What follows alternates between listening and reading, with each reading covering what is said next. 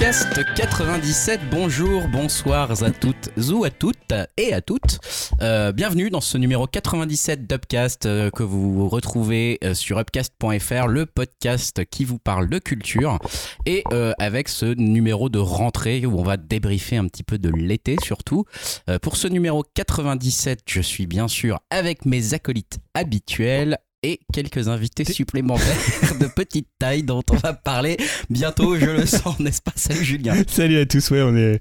Il y a, il y a- il y a plus d'animaux là que d'animateurs. C'est vrai, il y a plus d'animaux que d'animateurs sur place. Euh, salut Yao. Salut, on m'entend bien? Ouais, ouais, ouais, ouais, super. c'est super. Je respecte les distanciations sociales. Ouais, il s'est Bonjour, bonsoir à pièce, malheureusement. À tous. Voilà, et Dimitri qui est virtuellement avec nous, encore plus distant socialement que toi Yao. Salut Dim. Ouais, salut, bah ouais, je respecte les gestes barrières et donc euh, salut tout le monde et surtout salut au petit chat de, de Greg. c'est ça, voilà. Ça y est, l'info a été lâchée. Euh, les photos circulent déjà sur Twitter. Euh, voilà, la, la, la twittosphère française s'enflamme pour ces quatre petits chatons que j'ai hébergés pour euh, quelques semaines. Voilà. on va casser Internet avec ça. hein. qui- ah bah si on casse pas Internet, si on n'a pas plus d'abonnés après, je comprends pas là. Déjà, on a vraiment tout fait quoi. On a fait les chatons, on a fait un témoignage d'enfant dans un de nos épisodes. Euh, je vois plus ce qu'on peut faire pour attirer les gens là. Ça, ça devient presque euh, suspect. Euh, donc vous êtes dans le numéro 97, un numéro de rentrée que vous pouvez retrouver sur upcast.fr, l'endroit où vous pouvez également retrouver euh, la section commentaires, même si elle est un petit peu en train de mourir cette section commentaires au profit d'un Discord euh, que Toujours. Dimitri euh, administre avec brio. hein. donc il faut le contacter euh, sur bah, soit sur upcast.fr via un commentaire, soit sur euh, arobase upcast France et on vous donnera le code d'accès euh, à notre Discord si vous voulez nous faire un petit coucou ou nous dire euh, en quoi on s'est trompé ou en quoi on a, on a raison ou pas. Donc voilà, venez un peu discuter avec nous, c'est assez sympa. On, parle régulièrement dessus maintenant avec nos, nos auditeurs les plus fidèles, notre dizaine d'auditeurs la plus fidèles qui, qui, qui sont là, on leur passe le bonjour. C'est toujours euh, sympa. Et d'ailleurs, je vois que Dim a mis le comment. Ah. Je vois que Dim a mis le commentaire de l'épisode précédent alors qu'un chat est en train de bouffer mon casque et du coup je n'entends plus rien. Ça, je m'y attendais pas. Ah, il est trop marrant, Donc lui. c'est- voilà, ouais, lui c'est il le est bien petit cool. roux, là. Hop. c'est le roukmout. Alors, euh, Dimitri, t'as mis commentaire de l'épisode précédent quand même. Je disais. Ouais, bah oui, et en fait, on a quand même toujours des commentaires. hein, J'en ai relevé 11 euh, ce coup-ci. Oh merde. Et euh, Faut nous le dire, on voilà, ira. bah, déjà, on va dire déjà un grand merci aux habituels, euh, bah, Falbalin, Le Gondon, Tulka, euh, Pikachu, Titikaka, Steph. euh, Ouais. Et tous les autres hein, pour leurs commentaires et différents posts sur le Discord d'Up- d'Upcast. C'est pour vous qu'on continue les gars. sûrement- Voilà, j'en ai sûrement oublié hein, et je m'en excuse, mais bon, c'est bien eux qui rendent le, le salon intéressant et vivant. Et pas Et, notre euh, community bah, manager. Ça, ça c'est sûr. Ah bah putain, les vacances c'est pour tout le monde. Hein. et, euh, bah, sinon, euh, bah, on vous remercie aussi pour votre patience. hein. On n'a pas été euh, super présent cet été, hein, cette fois. Euh, c'est surtout dû à un problème d'emploi du temps, hein, mais bon, euh, vu qu'on est un peu des stars du podcast, hein, on a quand même aussi le droit euh, à des vacances. Ouais, vous étiez dans vos villas, surtout tous les trois là. Tous Exactement. les trois. Je crois que ton micro est éteint, Julien. C'est ça. Voilà. Ce n'est pas un chat qui l'avait éteint. C'est moi-même qui faisais n'importe quoi. Je reprends le podcast, c'est pas facile. Ouais, ouais, il faut qu'on reprenne Euh, les habitudes. sinon, bah, j'ai cho- j'ai choisi le commentaire de Jérémy. hein. Alors, Jérémy qu'on connaît bien, Eh euh. Greg. et- Bah, si je dis pas de bêtises. Un ami de Et lycée, euh, hein. nous... Voilà, et il nous parle de son amour de The Witcher et ses espérances pour la saison 2. Et il revient aussi sur ses galères dues au confinement, euh, notamment le fait qu'il n'ait pas reçu la version boîte de Street of Rage 4. Donc ça, c'est vraiment dramatique. hein. Ouais. Euh, en tout cas, son commentaire nous a bien fait plaisir, hein, euh, bah, tout comme euh, tous vos avis et conseils, hein, que ça soit sur le site, Twitter ou Discord. hein, c'est toujours cool de vrai. vous lire. C'est vrai, et que j'avais, j'avoue que j'avais été surpris euh, par le commentaire de Jérémy. Il avait déjà commenté en fait sur un de nos très anciens podcasts, donc euh, il réécoute euh, quelques numéros. Je ne sais pas s'il les écoute tous, mais en tout cas, ça fait plaisir d'avoir de ses nouvelles et de voir qu'il a toujours aussi bon goût qu'au lycée quand on était avec lui, euh, puisque euh, il affectionne The Witcher, ce qui est tout à fait normal, hein, contrairement à Yao, bien sûr, qui trouve que c'est surévalué. Bien sûr, Yao a tort. Voilà, c'est réglé. Tu disais les vacances. Je crois, je crois que Julien voulait aborder ce point délicat des Bon. vacances. Retour sur les vacances. Lieu amusement, visite farniente, c'est génial. Comment c'est amusement? Alors Julien, l'amusement pendant les vacances, c'était Ah, L'amusement était assez total. L'amusement quand même, était hein. là? Était là quand même. Non, mais c'était parce que souvent quand on fait des, des podcasts un peu vacances, c'est des podcasts un peu euh, un peu différents. Tu vois, on a fait à une époque, on a fait, je sais pas, la musculation, on a fait la, on a fait comment quand on a fait les meubles avec la, les, le charpentier euh, Elohim. Voilà, donc, pute. voilà, donc on avait quand même des, euh, des, des, des thématiques un peu différentes. Donc là, c'est juste de savoir. Moi, j'ai vu que par exemple Piao, il était parti grâce à l'argent des Patreons en Corse. Pas du tout. Ah, Pas du il- tout. Tu, tu balances comme ça. Il Ça- avait la, il avait la belle vie. On Ça, a vu des photos. sur la mer à 360 degrés. Le Ça. petit yacht qui va bien façon à le loup de Wall Street, tu vois, le type euh, Il n'y avait pas Margot qui Robbie. hein. un peu. Oh. Oh merde, attendez. Attends, alors, alors qu'un chien vient de monter sur la console. Voilà, là ça Faut dire, c'est sportif quand même, hein, parce que Je vais les faire descendre là quand même. tout à l'heure, il y a un chien qui a escaladé une plante, hein, Voilà. tout Donc en là, agilité avant de s'effondrer un peu comme une merde quand Voilà. même. Il y en a deux qui dorment là, c'est bon déjà, on est tranquille. Il ne reste que deux. Donc voilà, c'était juste pour faire un petit retour sur vos vacances, comment ça s'est passé, parce qu'on n'a pas du tout fait de podcast C'est euh, vrai. pendant les vacances. On, le dernier, vrai. c'était euh, on a même juin. arrêté euh, de façon un peu imprévue finalement. Ouais, on, s'est- on devait en faire et puis euh, je crois qu'il y en a un qui a été annulé Ouais. et puis ensuite euh, bah on est on, On rien est tous correspondait en, en termes de ça. planning. C'est ça, c'était compliqué hein, toujours Voilà. avec les Donc, semaines où on on a les enfants, voilà. les semaines où on les a pas, etc. Voilà, Bah, ce qu'on a fait, c'est qu'on a laissé un peu les loups du podcast, essayer de se faire un peu les dents, euh, voilà, C'est ça, sur, voilà. euh, Bon, voilà, les, Voilà. Les, les, les petits cozy corners et autres, faut bien que ça grossisse un peu, hein, parce que si on laisse pas la place aux amateurs, euh, ils y arriveront jamais. Donc euh, on s'est dit que ça, ça allait les aider à percer. En termes d'amusement, moi j'ai l'impression que c'était pas aussi haut qu'il y a haut, quoi, parce que je suis pas allé encore, j'ai pas eu de, de yacht. J'ai rien fait cette année, les gars. J'ai juste été en Corse avec les Ah, gosses. ça va, t'étais quand même pas trop mal vu les photos. Voilà, Ouais, ça va dans ton manoir. Là. Une petite villa avec piscine. euh, Ah oui, voilà. si, on t'a vu quand même avec les cocktails là, je sais pas quelle heure de les tes employés de TF1, euh, Christophe Beaugrand, je sais pas quoi. n'importe quoi. Non, mais ils étaient pas là cette fois. Mais non, c'est vrai que j'étais, euh, j'étais dans le sud de la France. J'ai eu deux semaines de vacances. hein, il faut, enfin, j'étais pas sûr d'avoir des vacances jusqu'au dernier moment parce que j'ai commencé un nouveau travail en janvier. Donc parfois, tu sais, tu, tu dois faire un an complet Ah bah avant ouais. d'avoir des vacances. Et, euh, et alors que Yao manipule son micro sans l'éteindre, ce qui est toujours intéressant Ah, au ça niveau ne du tiendra pas comme ça. hein. Oh là là, il fait une espèce de. Il y a, il y a une Non, pyramide. ça, euh, ça ne tient pas. Voilà, bon, en tout cas, moi j'ai été dans le sud, à Lorgue. Euh, ou Lorde, Lorgue, Lorne, Je ne sais plus. Bon, bref, près de Draguignan, j'ai oublié le nom du village, euh, enfin du, de la ville en question. Ils vont m'incendier sur, euh, sur Twitter et tout ça parce que je ne me souviens plus du nom. Tout ce que je sais, c'est que Xavier Dupont de Ligonnès y est passé. Ah, d'accord. Voilà, donc ça, rien que ça, j'étais ému. Ah bah, on parlera peut-être de cette grande enquête que, Society. C'est vrai qu'il y a de quoi parler encore un petit peu de cette enquête. Je sais pas si c'est le chat qui coupe le truc ou Si, si, non. là, il va virer encore à nouveau celui-ci. Je crois que c'est Yao qui bouge le truc en fait. Ah oui, c'est Yao qui bouge le les, les professionnels du podcast. Ça, hein. c'est bien. Hein, C'est euh, plus le chat, c'est Yao qui nous fait chier. Voilà, c'est bon, on y est. C'est bon, Julien, tu nous entends Ouais, bah, je Désolé pour cette petite. euh, C'est podcast et animalerie. hein. C'est nouvel- nouvelle thématique de la rentrée. Vous avez un bêta fiche chez vous. Alors non, euh, ouais, donc j'ai été dans le sud euh, et euh, je me suis. Alors ça a été pour moi la première fois que je faisais euh, une, des vacances totalement farniente. Ah Je ouais, sais tu pas, faisais tu rien. Genre, tu- arrête. Ah non non vraiment. Arrête. D'habitude je pars avec mes enfants etc. Là Ah, en fait je avec les vraies enfants vacances. non, là je suis parti effectivement pendant qu'ils étaient chez mon ex-femme. T'as trop bien géré.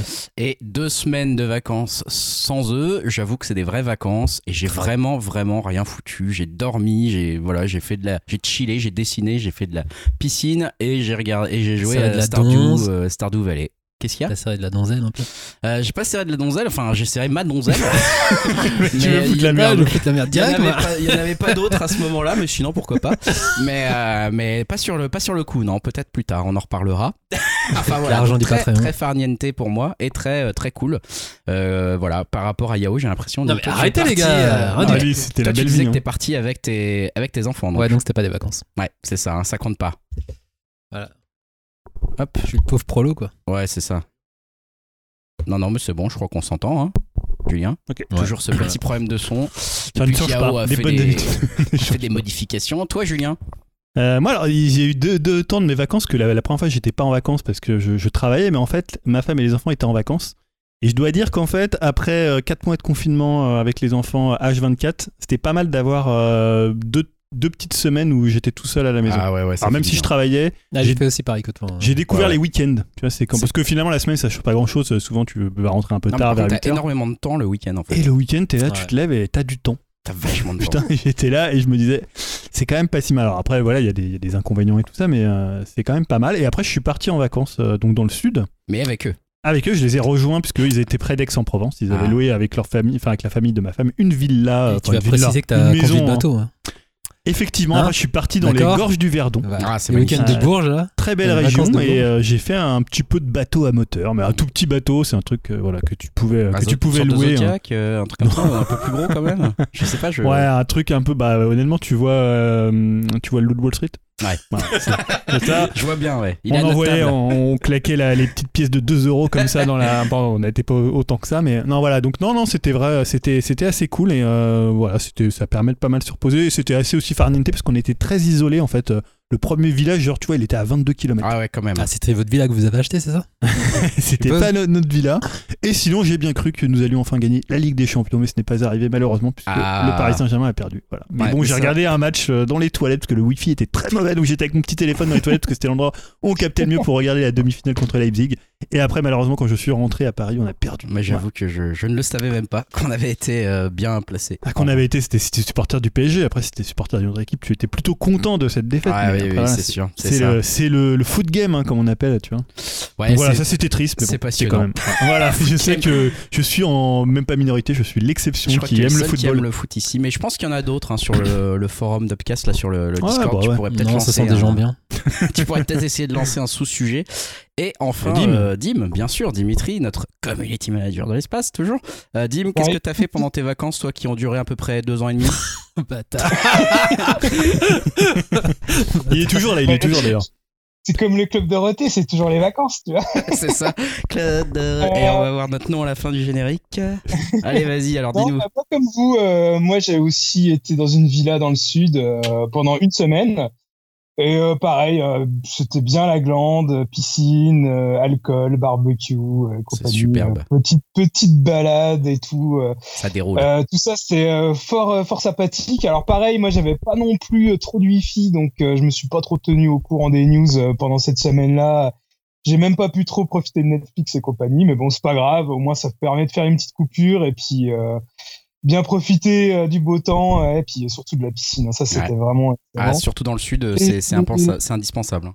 C'est clair. Et puis sinon, j'ai fait euh, quelques petits longs week-ends euh, dans les Vosges, hein, quand même. Donc, Ah. fallait bien que je présente ma, ma belle Lorraine, tu vois. C'est ça. Et bon, les Vosges, c'est toujours quand même aussi, euh, bah, c'est magnifique. Quoi. Ouais, c'est un bel endroit, les Vosges. hein. C'est un très très bel endroit, les Vosges. Il n'y a pas beaucoup de, de grandes villes ou de villes même hein, euh, dans les Vosges, mais, mais c'est vraiment un bel Ah, endroit qui vaut le coup d'être si. visité. Il y a, il y a Gérardmer, quoi. Ouais, ça, le- Gérardmer, c'est le assez joli. Saint-Tropez, euh, Lorrain, quoi. C'est ça. C'est le, le festival D'ailleurs, j'étais boire culturel. des cocktails, euh, j'étais boire des cocktails au, au grand hôtel de, de Gérardmer, euh, là où il y a Oh. tout- Eh ben, le voilà l'argent du Patreon. réalisateurs euh, qui, euh, qui squattent là pendant le festival. Et euh, je peux vous dire que le verre, il est à 15 balles, donc on a intérêt à bien le déguster. Ouais, c'est un verre normal quoi. Mais voilà, ouais, non, non, c'était très sympa. Et euh, je me suis rendu compte après, quand j'ai vu qu'il y avait la section euh, vacances, euh, été et tout, que j'ai pas vu énormément de films, ni trop joué à la console et tout. Donc euh, ça va être un peu un podcast euh, En fait, il attend de pas moi. être en vacances, Dim, pour faire tout ouais, ça. ouais, j'avoue que mais moi je suis un peu dans son non, cas aussi en fait. C'est peut-être aussi l'effet du, du confinement, tu vois, là où on peut ressortir et tout. J'ai surtout profité un peu de l'extérieur, mais bon, j'ai quand même vu quelques trucs euh, dont je parlerai Ouais, normal, 15 quoi. Et moyenne. aussi, le dernier Ah truc que je voulais rajouter, parce que Julien parlait qu'il avait beaucoup de temps euh, quand il était tout seul pendant ses week-ends. Et euh, vu que le temps, ça va être un peu le, le thème principal de ce podcast, euh, je me dis que le temps, c'est quand même relatif, parce que moi aussi, je suis tout seul, mais le temps, je ne le vois pas passer. Avec, euh, Ah mais ça c'est ça c'est la, vidéo, c'est sorti et c'est film à voir. c'est la fameuse euh, relativité générale que, que tu, dont tu prends conscience surtout quand tu, quand tu as des enfants. Parce que je peux te dire que là, les week-ends, tu les sens bien passer, t'as hâte qu'ils se finissent, t'as hâte de retourner au boulot et en même temps tout On n'a ça pas envie de commencer en fait. Et, et puis après, en fait, quand parfois, voilà, t'arrives à faire un week-end sur tes enfants, tu réalises qu'un week-end c'est super long et que c'est pour ça que les gens aiment bien en fait, qu'ils ils peuvent faire autre chose. Et pas faire Donc, des gosses, euh, c'est ça. Donc voilà, voilà, c'est la petite leçon. Je vous propose qu'on enchaîne. Je sais pas, je pense que je vais même pas mettre de générique. Je suis un peu fou. Euh, et on va, euh, on va un petit peu parler bah, de notre été au cinéma. Puis ensuite, une fois qu'on aura abordé ce qu'on a vu au cinéma ou en VOD, hein, on s'autorise ça puisqu'il y avait quand même le Covid qui nous a empêché d'aller au cinéma. On parlera un petit peu du jeu vidéo. Alors notre été cinéma. Julien, je vois que tu avais déjà fait une sorte de pré-sujet. Bah oui, non, c'était Je sais pas si j'ai aimé, je sais plus trop ce que je fais ce soir. Je suis perturbé par tous ces petits chats qui Ouais, passent ouais, partout, hein, ouais, c'est- un peu. Là, perturbant. ils sont très mignons. là. Euh, bah non, c'est c'est juste de voir parce que finalement il y a tout un débat en ce moment sur est-ce qu'on va, est-ce qu'on revient euh, au cinéma. Euh, puisque voilà, évidemment, c'est un peu compliqué d'y aller, euh, d'aller au cinéma. Donc euh, voilà, je sais pas, moi j'ai vu quand même, je crois, euh, quatre films quand même au Ah, cinéma. t'y es bien depuis- retourné, ouais. toi. Toi, t'y es bien retourné, ouais. Ouais, ouais, parce que finalement, pendant, quand, pendant la canicule, c'était pas mal d'être au cinéma, sauf une fois où la, la clim était cassée. Ah, Là, c'est l'endroit où j'étais et c'était un peu l'enfer mais sinon je vois qu'il y a pas mal de gens qui sont un peu réticents tu vois à revenir à revenir au cinéma Ouais, c'est vrai. J'en fais un peu partie, j'avoue. J'avoue que je suis un peu. c'est, c'est- je sais pas si c'est le Covid ou voilà, mais bon, il y a pas non plus une- des sorties de, de fou en ce moment. J'ai pas vu grand chose et j'avoue que les films qui me tentaient, j'ai, j'ai préféré attendre pour l'instant. Je, je suis pas hyper à l'aise avec ces gens qui sont tous qui arrivent dans la salle, tous masqués et tout. Je sais pas, il y a un côté euh, un peu étrange, quoi. J'ai alors du d'autant mal que à maintenant m'a- t'es obligé de garder ton Ouais, masque depuis ouais, euh, c'est ça. Euh, bien que les gens le font pas du tout. hein. Ah ouais dans ma salle, personne l'a fait. hein. ah ouais personne n'a gardé nous son il y a que peu de gens qui le faisaient pas Si, moi, non. Ouais, moi, ils le faisaient Il y avait vraiment, juste hein. un siège d'écart entre les, les groupes Ouais. d'amis, on va dire, mais Ouais. sinon les gens enlevaient leur masque tous au début, quoi. d'accord Donc euh, voilà, euh, c'est un peu comme les lunettes 3D que tu mets, tu vois, au moment où le film commence. Là, dès Ouais. que le film a commencé, tout le monde a enlevé son masque. Donc euh, ouais, je suis pas encore trop retourné au, au cinéma. J'avais vu Dark Waters, on va en parler, mais je l'avais vu moi avant en fait le confinement. ouais Donc je l'avais vu au cinéma et euh, bah, j'ai revu le film dont on va bien sûr parler, le film de l'été, bon Tenet. hein, on va en Ouais, parler. parce que c'était euh, c'est un peu lié à ce sujet là c'est-à-dire c'était le film qui est entre guillemets censé euh, sauver le cinéma en salle qui était qui portait quand même les espoirs de faire revenir les spectateurs alors apparemment ça se passe pas trop mal puisque je crois que les Ouais, chiffres euh, en France mal. hein. sont, euh, sont sont plutôt bons mais apparemment par rapport je voyais des, des statistiques par rapport à la même période euh, l'année dernière en été t'as des, des séances qui sont à moins 80% de de gens dans les salles. Alors évidemment, il, il laisse un, un siège à chaque fois entre chaque spectateur, donc Eh oui. ça peut vite euh, amputer de, donc de moitié, mais il y a quand même, voilà, je pense qu'il y a une réticence. euh, Alors, est-ce qu'il y a une réticence des gens à revenir en salle à cause du Covid, ou alors il y a des habitudes différentes qui se sont prises pendant le confinement? C'est une vraie bonne question. J'ai quand On même l'impression. ouais, on verra d'ici quelques mois, mais J'ai l'impression que la VOD et, le, et Netflix, euh, maintenant, tout le monde s'en est bien gavé pendant le confinement de, de- de séries Netflix, de trucs comme ça. Bon, c'était déjà le cas avant, mais du coup, encore plus. Je sais pas, ouais, peut-être que les gens ont pris une sorte d'habitude ou qu'alors, euh, un peu comme, peut-être comme moi, il y en a certains qui sont freinés un peu par l'ambiance euh, que ça crée d'avoir ce masque. Sur le visage pendant que t'es au cinéma qui casse un peu le truc Ouais. quoi. Enfin ça casse un peu la magie du social. C'était un endroit social le cinéma quand même de partager une expérience de, de film avec d'autres gens. Du coup on partage un peu moins là Ouais. je trouve avec cette histoire. Donc euh, donc perso j'avoue que je mets un petit frein à aller au cinéma. Donc euh, voilà j'en fais partie j'avoue donc moi j'ai vu que Tenet j'ai Bah, on vu va en que parler, Tenet alors. parlons de Tenet le film comme tu l'as dit qui va le résumer de l'été Alors. Alors, c'est simple C'est un James Bond. Ça euh, peut savoir qui ouais. c'est qui a compris le film. ouais, Alors, donc, c'est Celui qui l'a compris le résumera, donc déjà je, je passe mon tour. c'est le film de Ah, t'as pas compris Nolan. Ah, je croyais que t'avais tout compris. Toi, Non, mais de là à pouvoir le résumer. Euh, moi j'ai assez bien compris mais euh, il est nul donc euh, Oh, je donne mon avis tout de suite. Non non c'est vrai que ça m'a en fait je me suis dit euh, pendant le film euh, bon du coup on parle tout de suite Tenet Christopher Nolan hein, voilà vous en avez entendu parler ce film où on joue sur Nolan l'entropie de certains objets et voir qui peut s'appliquer aux gens. Donc c'est un système qui est inventé dans le futur qui permet de changer les, la direction dans le temps dans lequel certaines choses vont. Donc par exemple des balles de revolver c'est le premier exemple qui nous est donné. Et puis après, on comprend qu'il y a plus de, de- plus de choses que des balles de revolver qui peuvent être concernées, type euh, des lingots d'or, euh, type des armes et type des gens même entiers hein, qui, qui peuvent du coup revenir euh, dans le passé, mais pas revenir de n'importe quelle façon, c'est vraiment remarcher dans le sens inverse de la marche du perdu, temps. Quoi. Voilà, voilà un petit peu Ténet. Et euh, tout ça, euh, cette, cette espèce d'arme donne lieu donc à Ténet, qui est un mouvement créé par quelqu'un de mystérieux. On ne sait pas qui au début du film. On va spoiler bien sûr. hein. Attention, on spoilera. Je mettrai une marque de fin de chapitre pour que vous puissiez accéder à la section sans spoil. Donc vous pouvez cliquer tout de suite dans la description du podcast sur cette marque temporelle, puisqu'on va spoiler Tenet. Et euh, donc euh, voilà, cette, euh, cette espèce d'entreprise qui s'appelle Tenet vise à, justement à combattre un petit peu ce, bah voilà ce- ce- cette démarche de renvoyer des choses dans le temps contre lesquelles bah, contre le futur finalement contre le futur de l'humanité qui nous envoie un petit peu ses armes. Puisque, voilà, pour résumer encore un peu brièvement, c'est le futur qui nous envoie ça parce qu'ils sont dégoûtés que nous, actuellement, on n'ait pas respecté la planète, qu'on ait consommé toutes les ressources, qu'ils aient plus d'eau, qu'ils aient plus de machin. Et du coup, pour éviter cette catastrophe, euh, ils envoient des armes et ils demandent à un espèce de, de, de criminel russe bah, de faire le ménage tout en le payant richement pour ça avec ces fameuses armes qui sont à entropie inversée. Ah d'accord, t'as compris ça? Ouais, c'est ça le, le scénario. J'ai pas compris Balèze.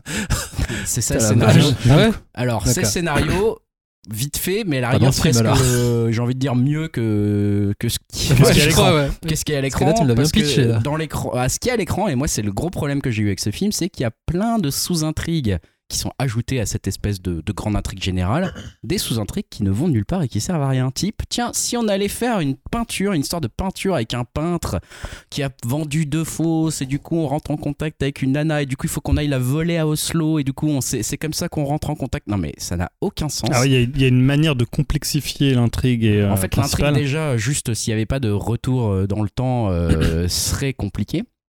Mais pas pour les bonnes raisons. hein. Elle serait compliquée parce qu'il y a plein de- d'espèces de, digressions scénaristiques qui servent pas à grand chose.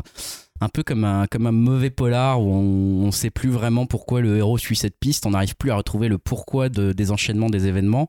Euh, bah là, en fait, même si vous remettez Tenet dans l'ordre, euh, ça sera ça en fait. Vous serez perdu par l'enchaînement de pourquoi ils vont déjà chercher une peinture. Euh, ah bah je sais plus en fait. Bah, en fait parce que euh, ils avaient dit que c'était le seul moyen de rentrer en contact avec le russe. Mais ça il faut s'en souvenir. Et en fait on perd vite le fil des Mm. idées comme ça. Et ça c'est avant même qu'on ait le moindre truc sur le retour dans le temps puisque les scènes qui impliquent vraiment des objets qui retournent dans le temps sont finalement assez tardives euh, Tenet. Donc voilà, moi vous avez compris rapidement que j'avais un avis plus que réservé. Peut-être je développerai à nouveau si j'ai plus de choses à dire. Julien, toi également, tu fais partie du clan des réservés. Non, je fais partie du clan de ceux qui ont détesté. ah oui, c'est pareil. hein. Euh, bon, déjà, je suis pas grand fan du cinéma de Nolan. hein, je m'en suis jamais caché ici. On en a souvent parlé, que ce soit même sur les réseaux sociaux pour ceux qui, qui me suivent. Euh, Voilà, on- c'est pas vraiment un cinéaste que, que j'aime bien. Euh, là, en fait, je trouve que c'est un peu le film un peu phase terminale du cinéma de Nolan. Euh, un peu, je trouve que comme l'était un peu Inland Empire pour Lynch, c'est-à-dire ça rassemble un peu tout ce qu'il a fait juste, juste avant, mais en poussant, je trouve les potards un peu euh, au maximum. C'est-à-dire que c'est, euh, c'est finalement c'est son film peut-être le plus radical. Ah ouais, Alors, je sais ouais. pas dans quel sens, si c'est une bonne ou une mauvaise chose, mais je pense que pour les gens qui aiment Nolan, peut-être que ça peut plaire. Euh, Je suis même pas certain parce que euh, bon, je sais pas. Enfin, on est tous, enfin, sauf toi du coup, Julien, mais on est assez amateurs de Nolan, je crois, euh, autour de Ah, cette moi, table euh, et table virtuelle. Moi, par Moi, c'est un événement. hein. Bah ouais, moi, je sais pas. Nolan, je suis, je suis Interstellar. Bon, je, je dis pas je les ai tous aimés. Mais quand même, Ah, c'est une euh, voilà, cinéma, Inception par exemple, moi je, je suis Moi, assez, je suis assez client de ce film. C'est un de mes films vraiment Bah. Memento aussi. Memento, j'adore. Dark Knight, j'adore aussi. Donc euh, voilà. Et là, euh, tu vois, même si j'apprécie le cinéaste, ouais, bon. Bon, bah, bon, c'est bon. ça que je trouve que c'est un film qui est quand même compliqué à jauger selon euh, dans le t'es, euh, tu vois, vraiment un peu les, entre guillemets les pro-Nolan et, et les anti-Nolan, mais voilà, je pense que c'est un peu plus complexe que ça. Mais, euh, et alors après, honnêtement, le coup, c'est vrai qu'avant, je me gossais un peu du truc, ouais, faut deux visions pour le, le voir, enfin pour le comprendre et tout ça, pour l'appréhender. Après, c'est pas faux dans le sens où c'est un film un peu, c'est comme souvent chez lui, c'est un film Rubik's Cube. Euh, et c'est vrai que je pense que quand tu le vois pour la, pour la deuxième fois, il y a des choses que tu peux déjà évacuer dans ta compré- enfin quand tu découvres le film il y a des choses que voilà qui sont difficiles enfin il y a plein de concepts de, de choses comme ça qui peuvent paraître très abscons qu'ils sont peut-être à la deuxième vi- vision hein, je l'ai pas vu deux fois mais pour le coup je me dis que c'est vrai que sur la deuxième vision tu peux peut-être te concentrer sur d'autres choses ça se trouve ça débouche sur rien et euh, finalement c'est Oui, après il faut. c'est creux. dirait- mais je comprends cette idée je comprends cette idée euh, de dire si tu le vois deux fois tu as une meilleure appréhension de film dans la façon dont il est construit et dans la façon Non, dont. Nolan de ce que Nolan demande au spectateur c'est-à-dire une attention euh, quand même de tous les instants ce qui n'a pas été mon cas pendant le film c'est-à-dire au bout de 35 minutes je C'est commençais ça un peu à le- m'assoupir C'est ça le gros problème de ce film aussi, c'est que certes on peut demander une attention de tous les instants au, au- au spectateur, pourquoi pas, mais il faut que le film soit intéressant Voilà, dans ce cas. c'est ça. Et là il y a un gros problème d'intérêt du film parce Bah, que c'est ça, moi j'ai moi j'ai trouvé que qu'honnêtement passer la première scène de l'opéra que je trouve quand même assez euh, assez balèze. Euh, tu Bah, vois, et c'est pourtant j'ai jamais été fan du, du côté cinéma d'action de Nolan. Je trouve que c'est quelqu'un qui rate un peu ses scènes d'action. Et là, je trouve que cette scène-là qui fait très James Bond. D'ailleurs, il avait été pressenti à l'époque pour tourner un C'est James Bond. chose de James Bond. C'est son James Bond à lui. c'est ouais, c'est son James Bond à lui. euh, voilà, c'est évident. Et euh, je la trouve vraiment très très forte. Et alors après, je pense que je n'ai eu aucun plaisir cinéma dans ce film. Non. Aucune, tu vois, aucune sensation. Tu vois, un truc. euh, Non, il n'y a pas d'émotion. euh, il y a pas, tout. voilà, ouais. Parce que c'est très abscon, c'est très froid. Alors moi, je trouve qu'il a toujours du mal à diriger les acteurs. Je trouve que c'est un des gros problèmes chez lui. D'ailleurs, Euh, l'acteur principal, c'est quand même une catastrophe. hein. Ouais, mais alors c'est, moi, je, je, je veux dire, ça se trouve, c'est- cet acteur, tu vas le voir chez, je sais pas, je te dis n'importe Bah, non, quoi, tu le verras chez Tarantino. Dans Spike Lee. Mais en tout cas, dans ouais, ce film, hein, ouais, bah, dans il- ce il- film, il est catastrophique. C'est catastrophique, il dégage rien dans ce film, quoi. Après, mais- est-ce que c'est voulu ou pas? Je me posais la question parce qu'il n'y a pas que lui. Tous les, je trouve que Oui. tous Bah, les personnages sont à ultra part. Pattinson- Pattinson, il a une, un petit peu de charme quand même Ouais. par rapport aux autres. Mais c'est le côté Je malicieux pense du pas que ça personnage. soit voulu que tout le monde soit un peu froid. Ouais, mais que regarde, tu vois, personne. je pense qu'à part peut-être Christian Ball et, et, euh, et DiCaprio, euh, qui sont quand même. Euh, Après, ils ont des charismes naturels, tu vois. ils ont un charisme naturel qui, qui font qu'ils ils sont un peu au-dessus du film. Mais même, tu vois, moi je trouve que Matthew McConaughey dans Interstellar, je le trouve pas énorme par rapport à ce qu'il est Ah ouais. euh, dans d'autres films où parfois il explose vraiment à l'écran. vois la série euh, machin là. Ou dans, Trop ouais, dans Détective. Détective. Là, je le trouve, tu vois, un peu en dedans. Je trouve, et tu vois, Matt Damon, qui est quand même un bon acteur quand tu euh, l'utilises bien dans Interstellar, il est, pas, il est pas dingue. Donc je trouve que, comme en fait, c'est. euh, euh, je pense qu'il il demande pas tellement d'intériorité aux acteurs. C'est quelqu'un qui est surtout sur l'extériorité de l'acteur. Donc si, si l'acteur, il, voilà, tu vois, DiCaprio, il s'en sort toujours parce que. euh, physiquement, il en euh, impose. Le Joker. Après, c'est autre chose, mais quand même, euh, Heath Ledger. Ouais, alors moi j'ai ouais. jamais trouvé sa performance si énorme que ça. mais bon, après, bon, ouais, c'est vrai que c'est peut-être une des exceptions euh, du, du cinéma de Nolan, mais souvent voilà, il, il, il reste, il reste collé voilà à son idée très froide, très ab- absconde de faire du, du, du, du cinéma. Alors voilà, c'est évidemment on l'a dit, c'est bardé de concepts euh, un peu scientifiques, philosophiques, philosophiques qui sont balancés comme ça. Ouais. À la suite. Alors c'est très drôle parce qu'au début tu as la scène avec euh, c'est Clémence Poésie qui dit euh, voilà il faut pas euh, ouais t'es pas là pour comprendre t'es là pour ressentir alors qui pourrait être d'ailleurs une sorte de précepte Ouais, un peu à ouais, la ouais. Lynch un peu parfois aussi à la Kubrick qui font des films des Rubik's Cube comme ça ou même à la Matrix euh, quand le notamment c'est je crois le dans, le- Reloaded dans Reloaded où t'as le, le comment il s'appelle le ah, tout là. C'est pas l'architecte l'architecte qui lui dit voilà ouais faut- tu vas rien enfin en gros tu vas rien comprendre et Ça, euh, tu vas dans ressentir. aussi, en gros. Et il le dit dans Tenet sauf que c'est jamais vrai dans Tenet Ouais, parce dans que c'est le pas du tout que le spectateur ne ressent rien. bah, c'est pas du tout un cinéaste de la sensation, Nolan. C'est un cinéaste très. En fait, c'est son cinéma, il est complètement. Tu vois, si tu prends des concepts philo, il est complètement immanent. Il est Mm. jamais dans la transcendance, dans Mm. l'au- l'au-delà du cinéma, Ouais, comme puis peut l'être un c'est- Lynch. Justement, ça reste un film intellectualisé et analytique. Alors, et pas du ouais. tout émotionnalisé. Non. Enfin, pas émo- émotionnel, il y a absolument rien qui Tu se vois, passe. tout le contraire, par exemple, dans The Last Highway, qui peut parfois être des films ou un, un Mulholland Drive, des films très hermétiques. Ouais, mais où t'es en avec des clés. tu sais pas pourquoi. Mais voilà, t'as des, des trucs qui t'arrivent, des sensations De cinéma qui t'arrivent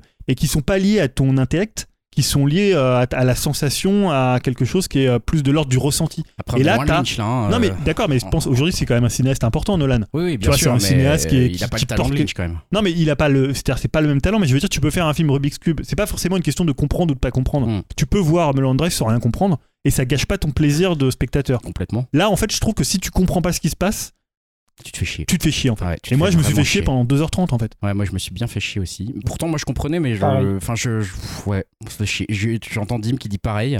Yao, excuse-moi, vas-y. Non, non, vas-y, dis-moi. Ah. Dim, Dimitri, dis-nous un petit peu ce que, ce que t'en as pensé. J'entends que tu dis que tu t'es aussi fait chier. C'est pas très bon signe pour Nolan tout ça. Écoutez les gars, euh, là je crois que c'est quand même un petit événement dans le podcast parce que déjà et d'une je pense que euh, c'est une des rares fois où on, sera d'accord tous les quatre. Euh, Et c'est non, aussi non. une des très rares fois où je suis vraiment pas trop enthousiaste sur un blockbuster. hein, Même pas pas me mal, ressemble quoi. pas trop. Bah pour moi c'est quand même un grand bof quoi. Ah. Alors euh, ouais c'est bien filmé, les images elles sont elles sont assez magnifiques. Euh, bah, le casting j'ai- j'aime euh, globalement à peu près tous les acteurs qui sont dedans. Et les effets spéciaux sont bien foutus, mais voilà je suis vraiment pas du tout rentré dedans moi non plus. Alors euh, déjà pour être franc, et bon euh, je suis pas le seul, mais bon voilà j'ai pas compris grand chose.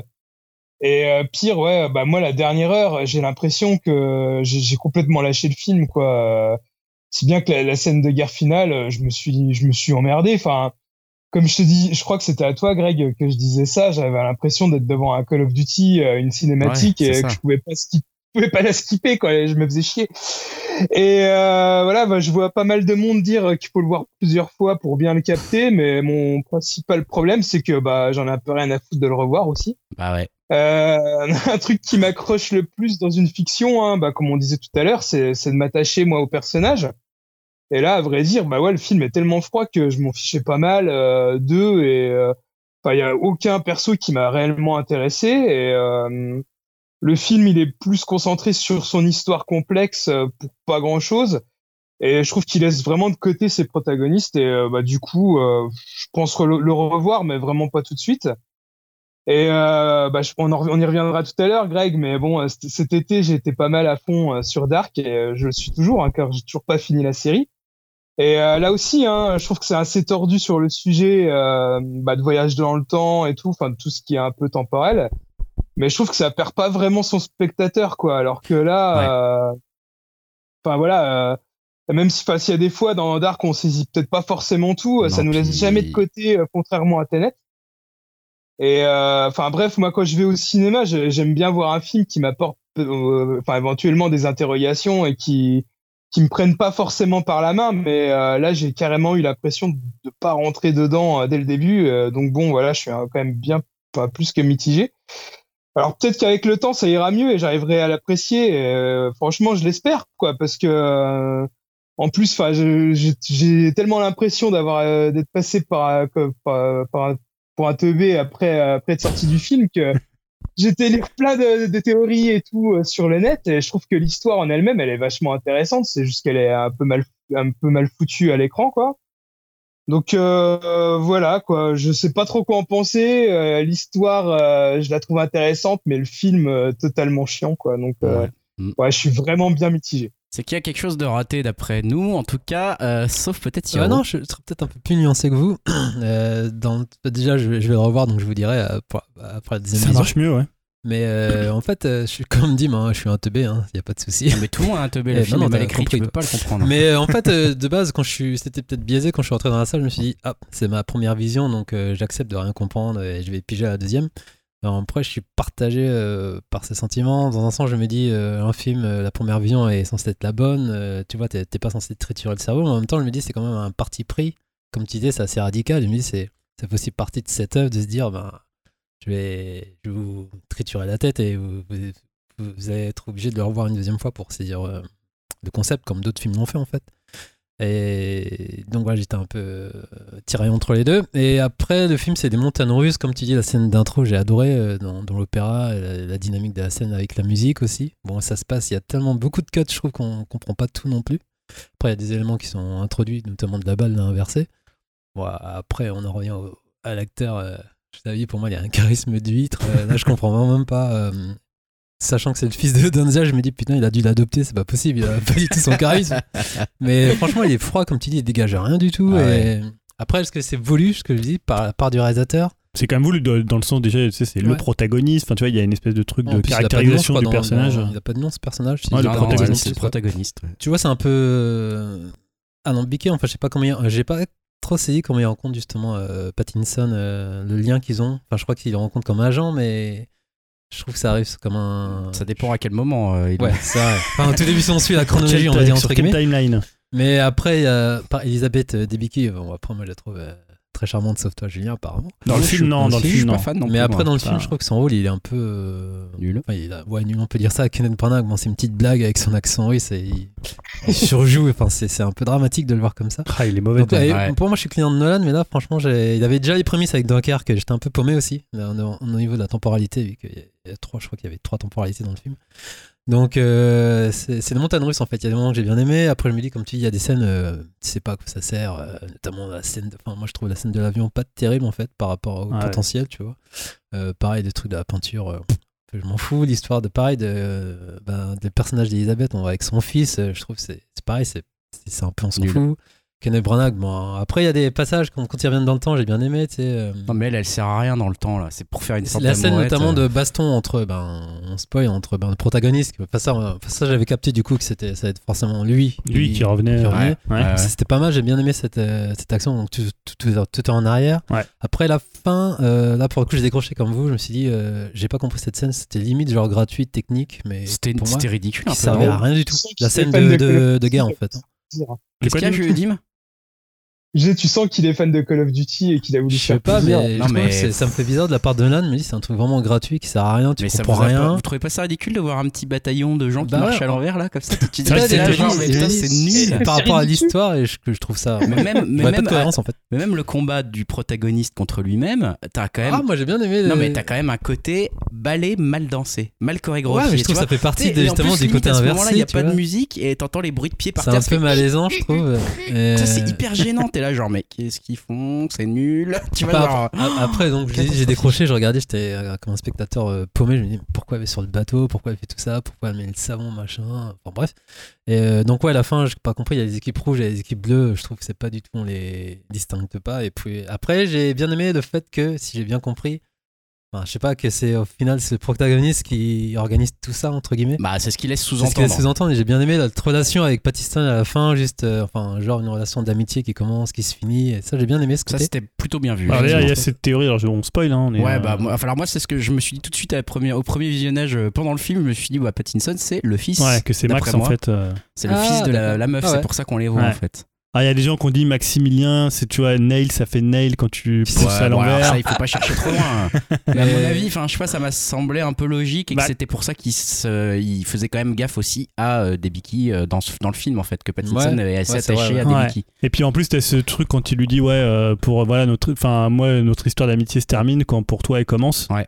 Donc c'est ce qui paraît on logique. parlait des émotions, je trouve que c'est là peut-être il y a une petite meilleure d'émotion dans. Ouais, dans, le protagoniste. raison. Et j'aime bien la fin, bah, tu vois, ça se termine sur lui, et là, il, est plus, il, est plus, il a plus d'assurance, et du coup, je me suis dit, ah, j'ai quand même envie de le revoir pour essayer de décrypter tout ça. Ça se trouve, je vais rien capter, hein, mais c'est pour ça que je dis, Le je problème, Je, suis, que- euh, je vois tous les côtés, euh, enfin, beaucoup, comment, enfin, le côté bancal du film, mais j'ai quand même envie de lui donner une seconde chance. Bah, et je trouve que c'est toujours le cas, c'est-à-dire quand t'as un film où tu saisis pas tout, t'as toujours cette espèce de volonté de vouloir le revoir pour voir s'il y a quelque chose derrière cette espèce comme ça de de, de nuage Ouais, un peu euh, de non. flou, de, dis fumée direct, quoi. Il y a rien, il y a rien les gars. Non mais c'est sûr, non, de toute sûr. façon, moi, je vais le voir ce week-end, je sûr vous le qu'il y a dirai. rien. Non mais c'est sûr qu'il y a rien. Tu vas, en fait, Moi je suis justement. Par exemple, quand tu vois le film avec. Ethan Hawke euh, où il retourne dans le temps, il change de sexe et tout ça, là, je sais plus quand, Prédestination, qui est complètement dingue hein, en termes de re- retour dans le temps. Si vous l'avez pas vu, euh, voyez-le. C'est complètement fou parce que c'est vraiment, ça va très très très très loin dans le retour dans le temps et dans les voyages dans le temps. Mais en fait, t'as une sorte de révélation qui est construite dans ce truc qui te fait faire un espèce de ah ok à la toute fin du film. Et là, un revisionnage prend un sens, non pas pour comprendre le film, mais pour le voir avec un nouveau regard. Là, t'en es à aller voir, le revoir le film pour essayer de le comprendre. C'est qu'il y a eu un vrai problème. Et tu Pas vois, faux, Inception, ouais. tu le voyais, on comprenait, c'était C'est vrai clair. que j'étais assez surpris, il était quand même assez euh, Et avec Inception, son, il s'est pas, il s'est pas Oui, planté. dans son Euh, approche. C'est aussi l'exemple que je donnais avec Dark. Enfin, tu citais le, le film avec Ethan Hawke, c'est exactement ça.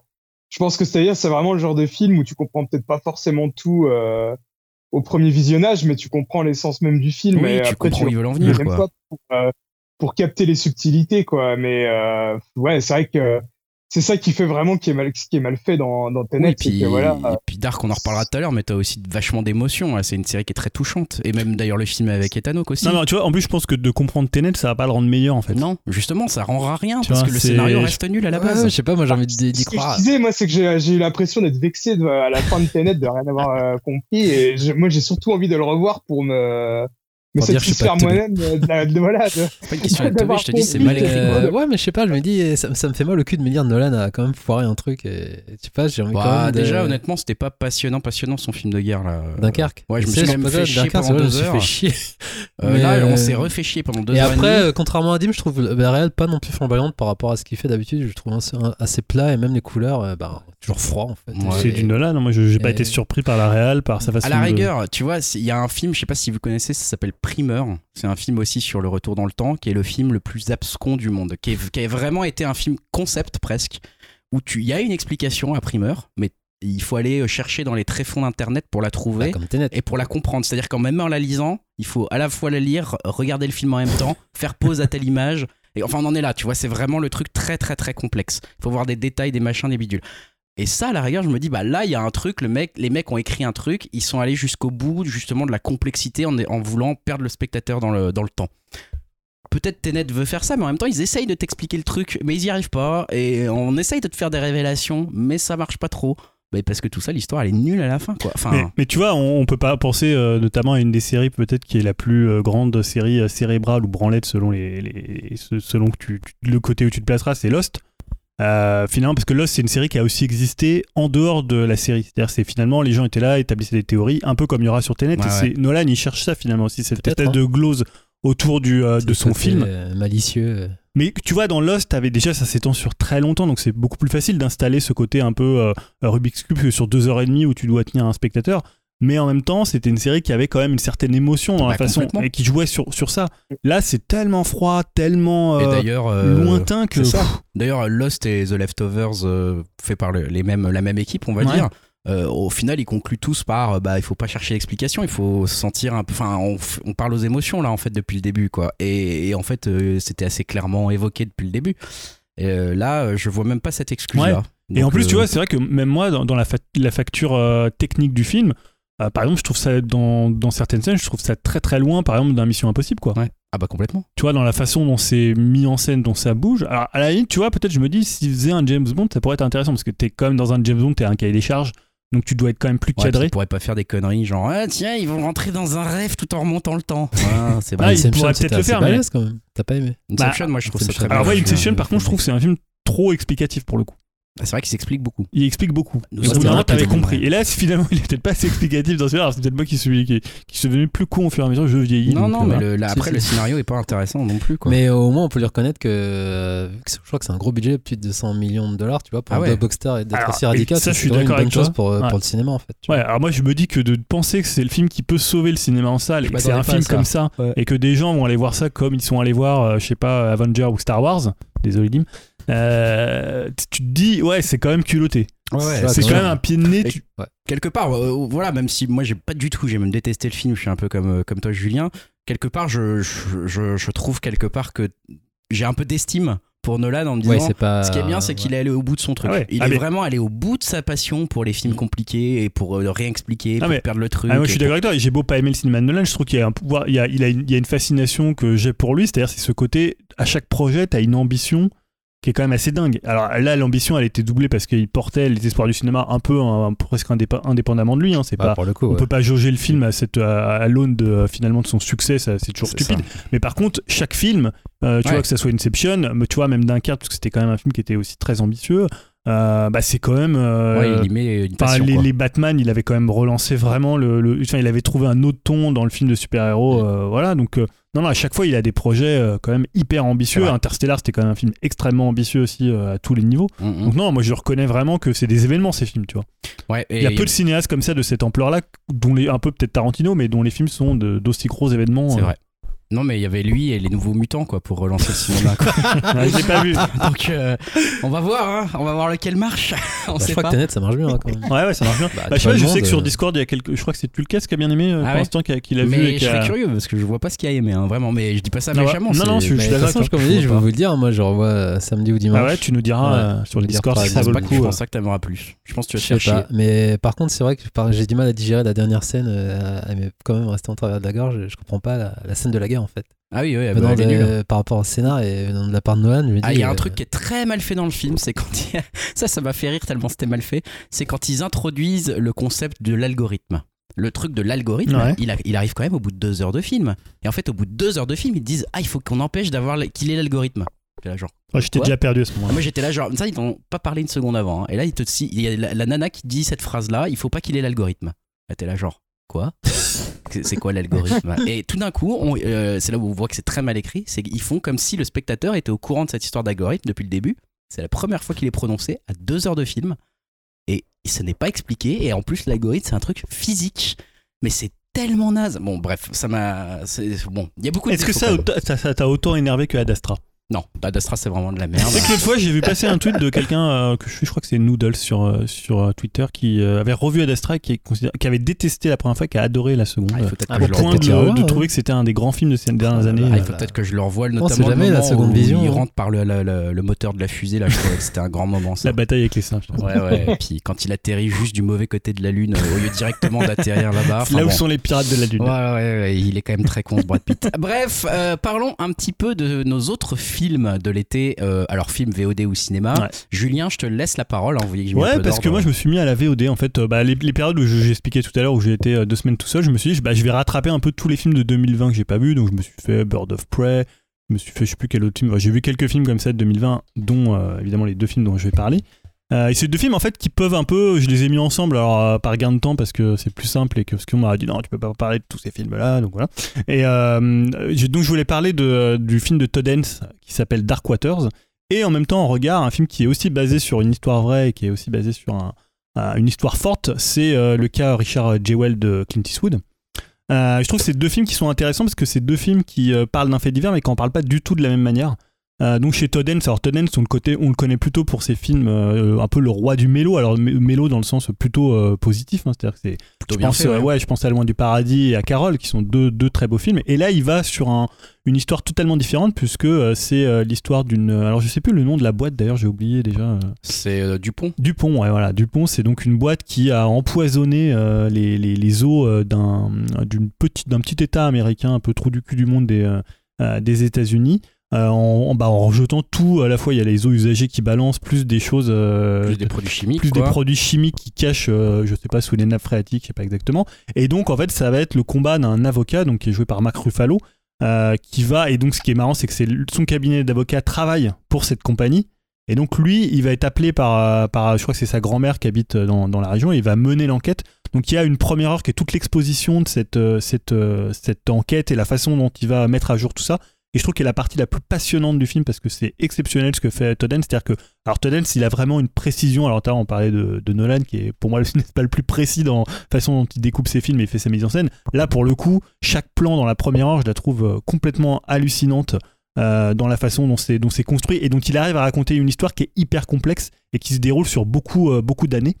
Et après, je pense que c'est là où, par rapport à, à l'autre, au film dont je vais parler de Eastwood, qui lui raconte euh, donc euh, au moment des euh, Jeux Olympiques d'Atlanta, donc aux États-Unis, où il y a, il y a eu un, un attentat terroriste avec une bombe qui avait été posée euh, lors d'un des.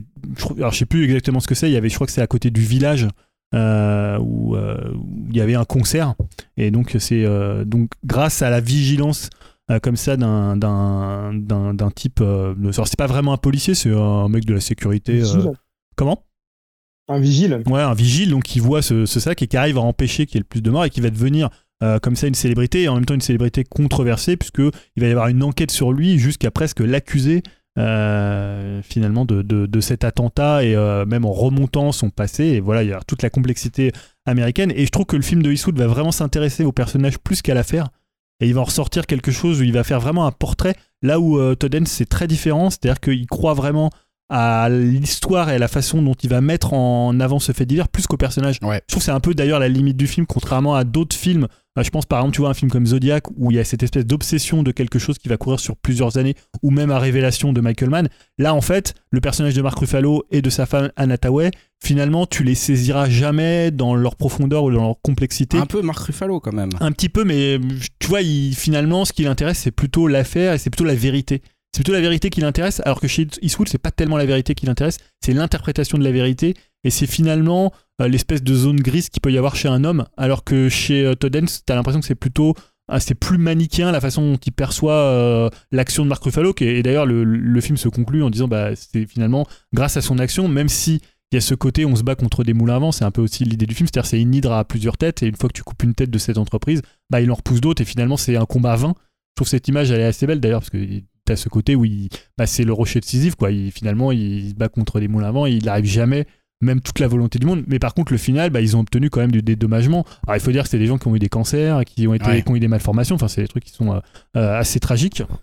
Ah, voilà, petit son qui s'est coupé, vas-y. coupé. Et euh, par contre, chez Eastwood, il reste toujours dans cette zone grise où tu sais jamais si euh, finalement c'est un procès de la justice de la presse, si finalement ce type qui est quand même un peu bas du front, qui, représente un peu, alors certains ont dit euh, l'électorat trumpiste avant l'heure, euh, tu sais jamais où Eastwood se situe.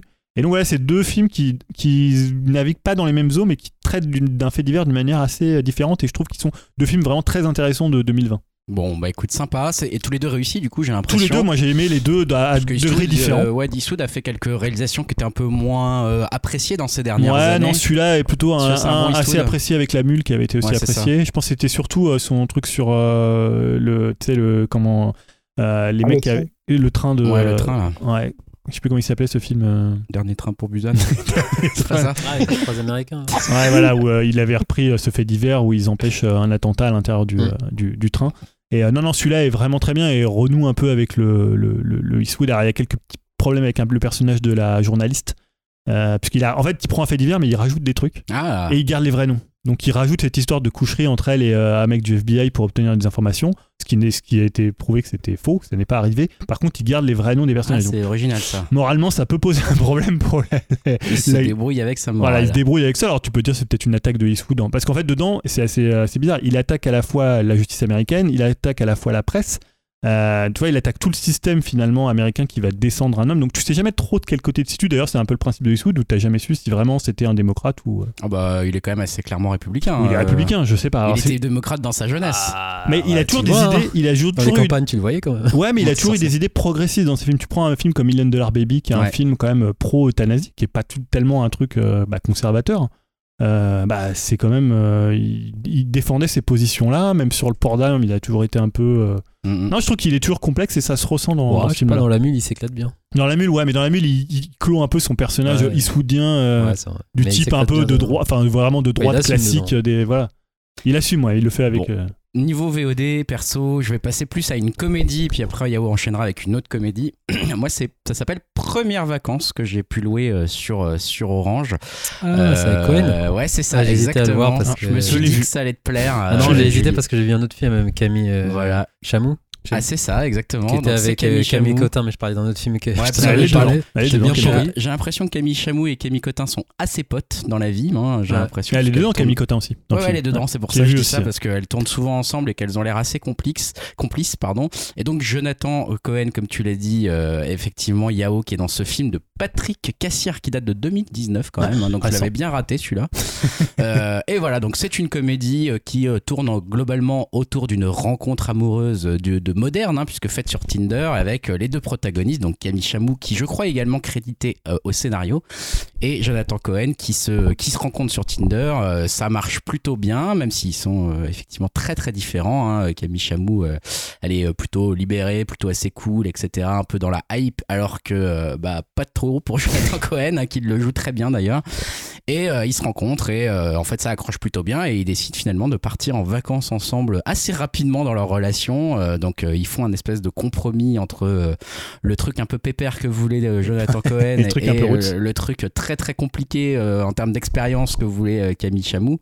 Et euh, ils vont, euh, je crois, en, euh, en Moldavie ou une connerie comme ça, ou en Bulgarie, enfin dans un pays où on n'a pas l'idée d'aller en vacances comme ça spontanément. Et en fait, j'ai trouvé que ce film était très sympathique Ah et que c'était une comédie française pas trop mal écrite et surtout plutôt, enfin même plutôt bien écrite et plutôt bien jouée, ce qui est suffisamment rare pour que. Ah, que je le mentionne. pourtant. Il y en a Comment eu- il y en a eu cet été. hein. Il y en a eu, Ah, ouais, bah, tu vas nous en ouais. parler d'ailleurs, je crois. Euh, et, euh, et du coup, euh, je voulais juste en. Voilà, j'ai pas grand chose de plus à dire que ça, c'est assez frais. Les, Est-ce que Jonathan Cohen fait du Jonathan Cohen ou Jonathan Cohen fait un peu du Jonathan Cohen, mais il le fait toujours aussi bien. Moi, pour moi, c'était une découverte. Par contre, Camille Chamou, je la connaissais pas vraiment. Je l'ai découvert dans, dans le film et j'ai trouvé qu'elle était très, très bien dans son interprétation. Et donc après, en plus, quand j'ai vu qu'elle était créditée au scénario aussi, ça m'a un peu expliqué le truc euh, en disant que voilà, elle avait aussi participé à l'écriture de tous ces dialogues qui sont quand même assez fins et qui touchent juste et qui sont. euh, c'est un film quand même qui est très très touchant quoi sur euh, justement le fait de peut-être juger trop vite l'autre euh, ou de mais en même temps de l'aimer quand même. Enfin, il y a un truc qui est, qui est bien fait dans cette comédie, qui est pas très prétentieuse, hein, qui est juste là pour vous divertir, mais qui le fera bien et, et qui est mignonne quoi. Et comme moi, je suis assez fan de comédies romantiques, j'ai trouvé que celle-ci sortait un peu du lot parmi euh, voilà les, dizaines de comédies romantiques qui peuvent sortir parfois en France avec moins de moins de succès, on va dire. Je sais pas parce que moi je l'ai vu et incapable de me souvenir Je de ce que j'en ai pensé. euh, et de Ah, vrai. bah, écoute, ça vaudrait le coup de le relouer. non, je crois pas parce que j'avais pas trouvé ça Canal, si donc. bien que ça. Non, Je l'ai après vu, ouais, c'est pas, je dirais, attention, on- c'est pas un grand film. mais en fait, je l'ai loué comme ça et j'ai été diverti et je m'y attendais pas parce qu'il y a quand même beaucoup de choses que je loue. Au final, je, je finis par même pas les Je me regarder. rappelle juste, il n'y a, pas une scène de cul où ils veulent les inviter. euh, Si, si, il y a, y a une scène dans de ce cul avec des, je me rappelle de ça. des gens assez ouverts Tu d'esprit. C'est prochain film avec Marina Foïs là.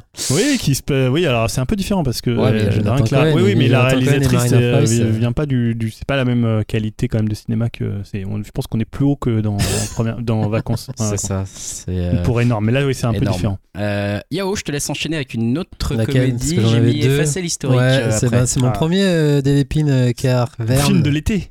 Ouais, mais franchement, ouais, pour moi, même peut-être film de l'année, hein, Ah. de rien. Parce que du coup, c'est mon premier. J'ai jamais Ouais. vu, t'en as vu toi avant Euh, je me souviens pas, je ne crois pas. Enfin, moi, je, je connais plus par rapport à l'époque Canal et euh, c'est les Guignols, si je dis pas de bêtises. hein. Et après, euh, et après euh, Groland. Et Roland, ouais. Euh, donc, ouais, j'y étais. Ben, parce non, que... ils étaient pas, ils étaient étaient pas, pas au Guignol, ils, ont- Delépine ils étaient déjà à. Groland. Hein. Je Delépine, crois il a toujours été à. Groland. Ah, pardon, je confonds. Je crois qu'il avait Après. Kervern, euh, il est arrivé un peu plus tard, je crois, à Ouais, peut-être après, ouais. Mais je, Ah, je crois qu'il était fait avant. par les Guignols en fait des Lépines avant. Non, c'est Groland direct. Ok, euh, donc ouais, euh, donc moi il y a Blanche Gardin, donc euh, forcément euh, j'ai foncé. Denis ouais. Bah, après, moi, je les connaissais pas trop. euh, Enfin, si, je connaissais deux noms, mais j'ai jamais vu euh, ces films. Et, la troisième, je me rappelle plus son nom, elle a joué dans Les Invisibles notamment. Elle était vraiment bien dedans. Et donc, euh, ouais, c'est la tranche de vie de trois personnages un peu paumés dans une banlieue parisienne, euh, très aseptisée, on va dire. euh, Enfin, très clinique, pareil, très froide. Mais ce que j'aime bien, c'est que le film, il prend pas les personnages de haut, en fait. Tu vois, on rigole avec eux. C'est quand même des losers, mais des losers. Enfin, je dirais, comme nous, mais non, peut-être pas comme, comme, Julien, vu que Julien, c'est au-dessus du game. hein. Voilà.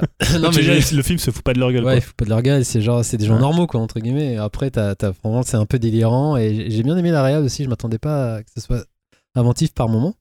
Et du coup, ça m'a vraiment donné envie de voir alors, euh, bah, dans d'autres films, notamment celui avec Jean Dujardin qui m'intéressait à l'époque. Et notamment, il y a aussi Mm, celui ouais. avec euh, Benoît Poulvord et Depardieu ou peut-être euh, Dupontel. Ah, sais du plus. Pontel, quand Ouais. ils sont, quand ils font, euh, quand Poulvord est, euh, c'est un punk à chien, c'est Ouais, ça voilà, celui-là, du coup, il faudrait que je le Ah, oui, Mais du coup, Le ouais, faut que je me penche dans leur film.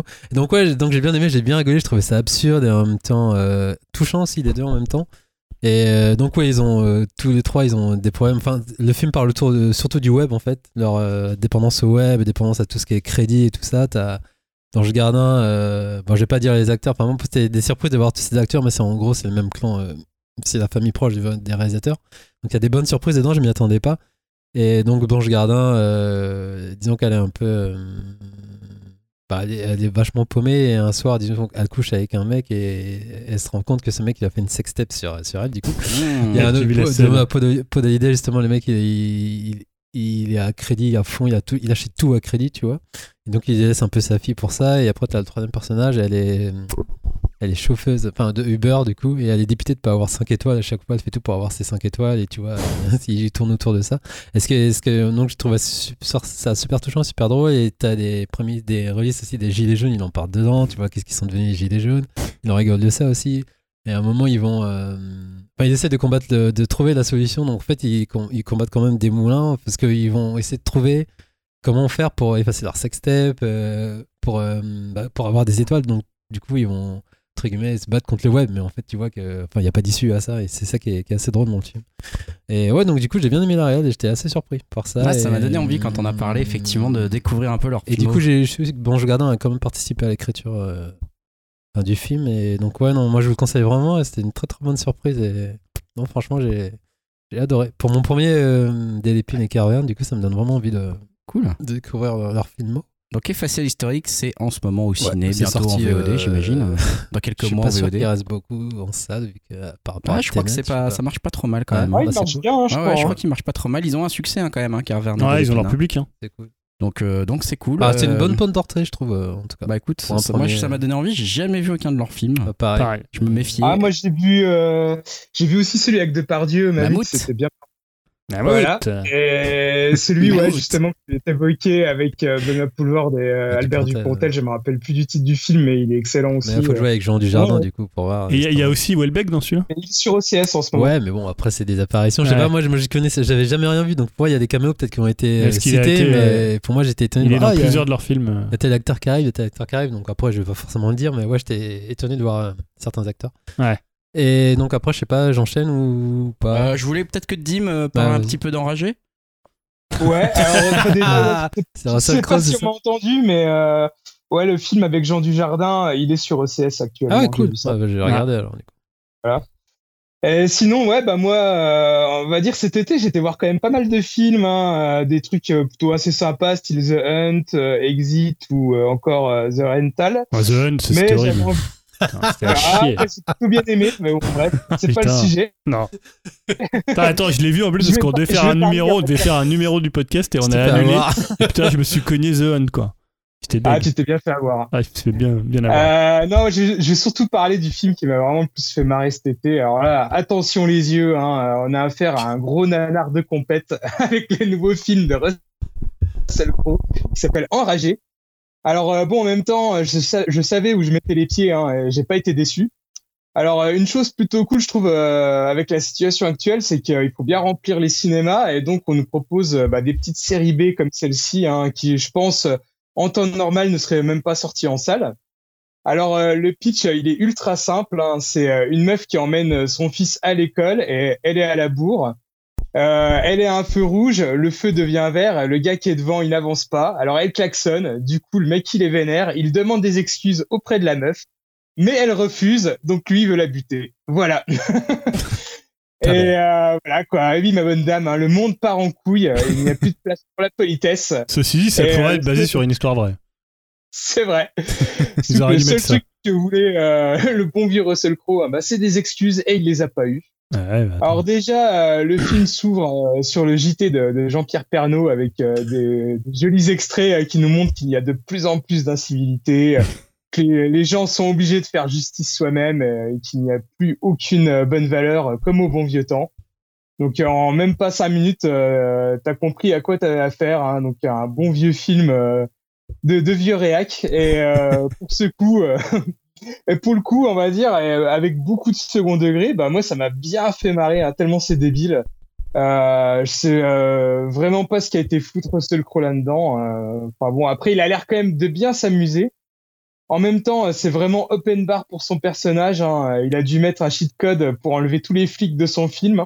Parce que le mec, euh, il bute euh, des gens à tout va et sans pression. Alors, dans les restaurants, dans les stations-service, euh, il fonce sur tout le monde sur l'autoroute. Euh, Il est même filmé et passe au JT. euh, Il n'y a pas un flic à sa poursuite. Mais attends, pourquoi il bute des gens après?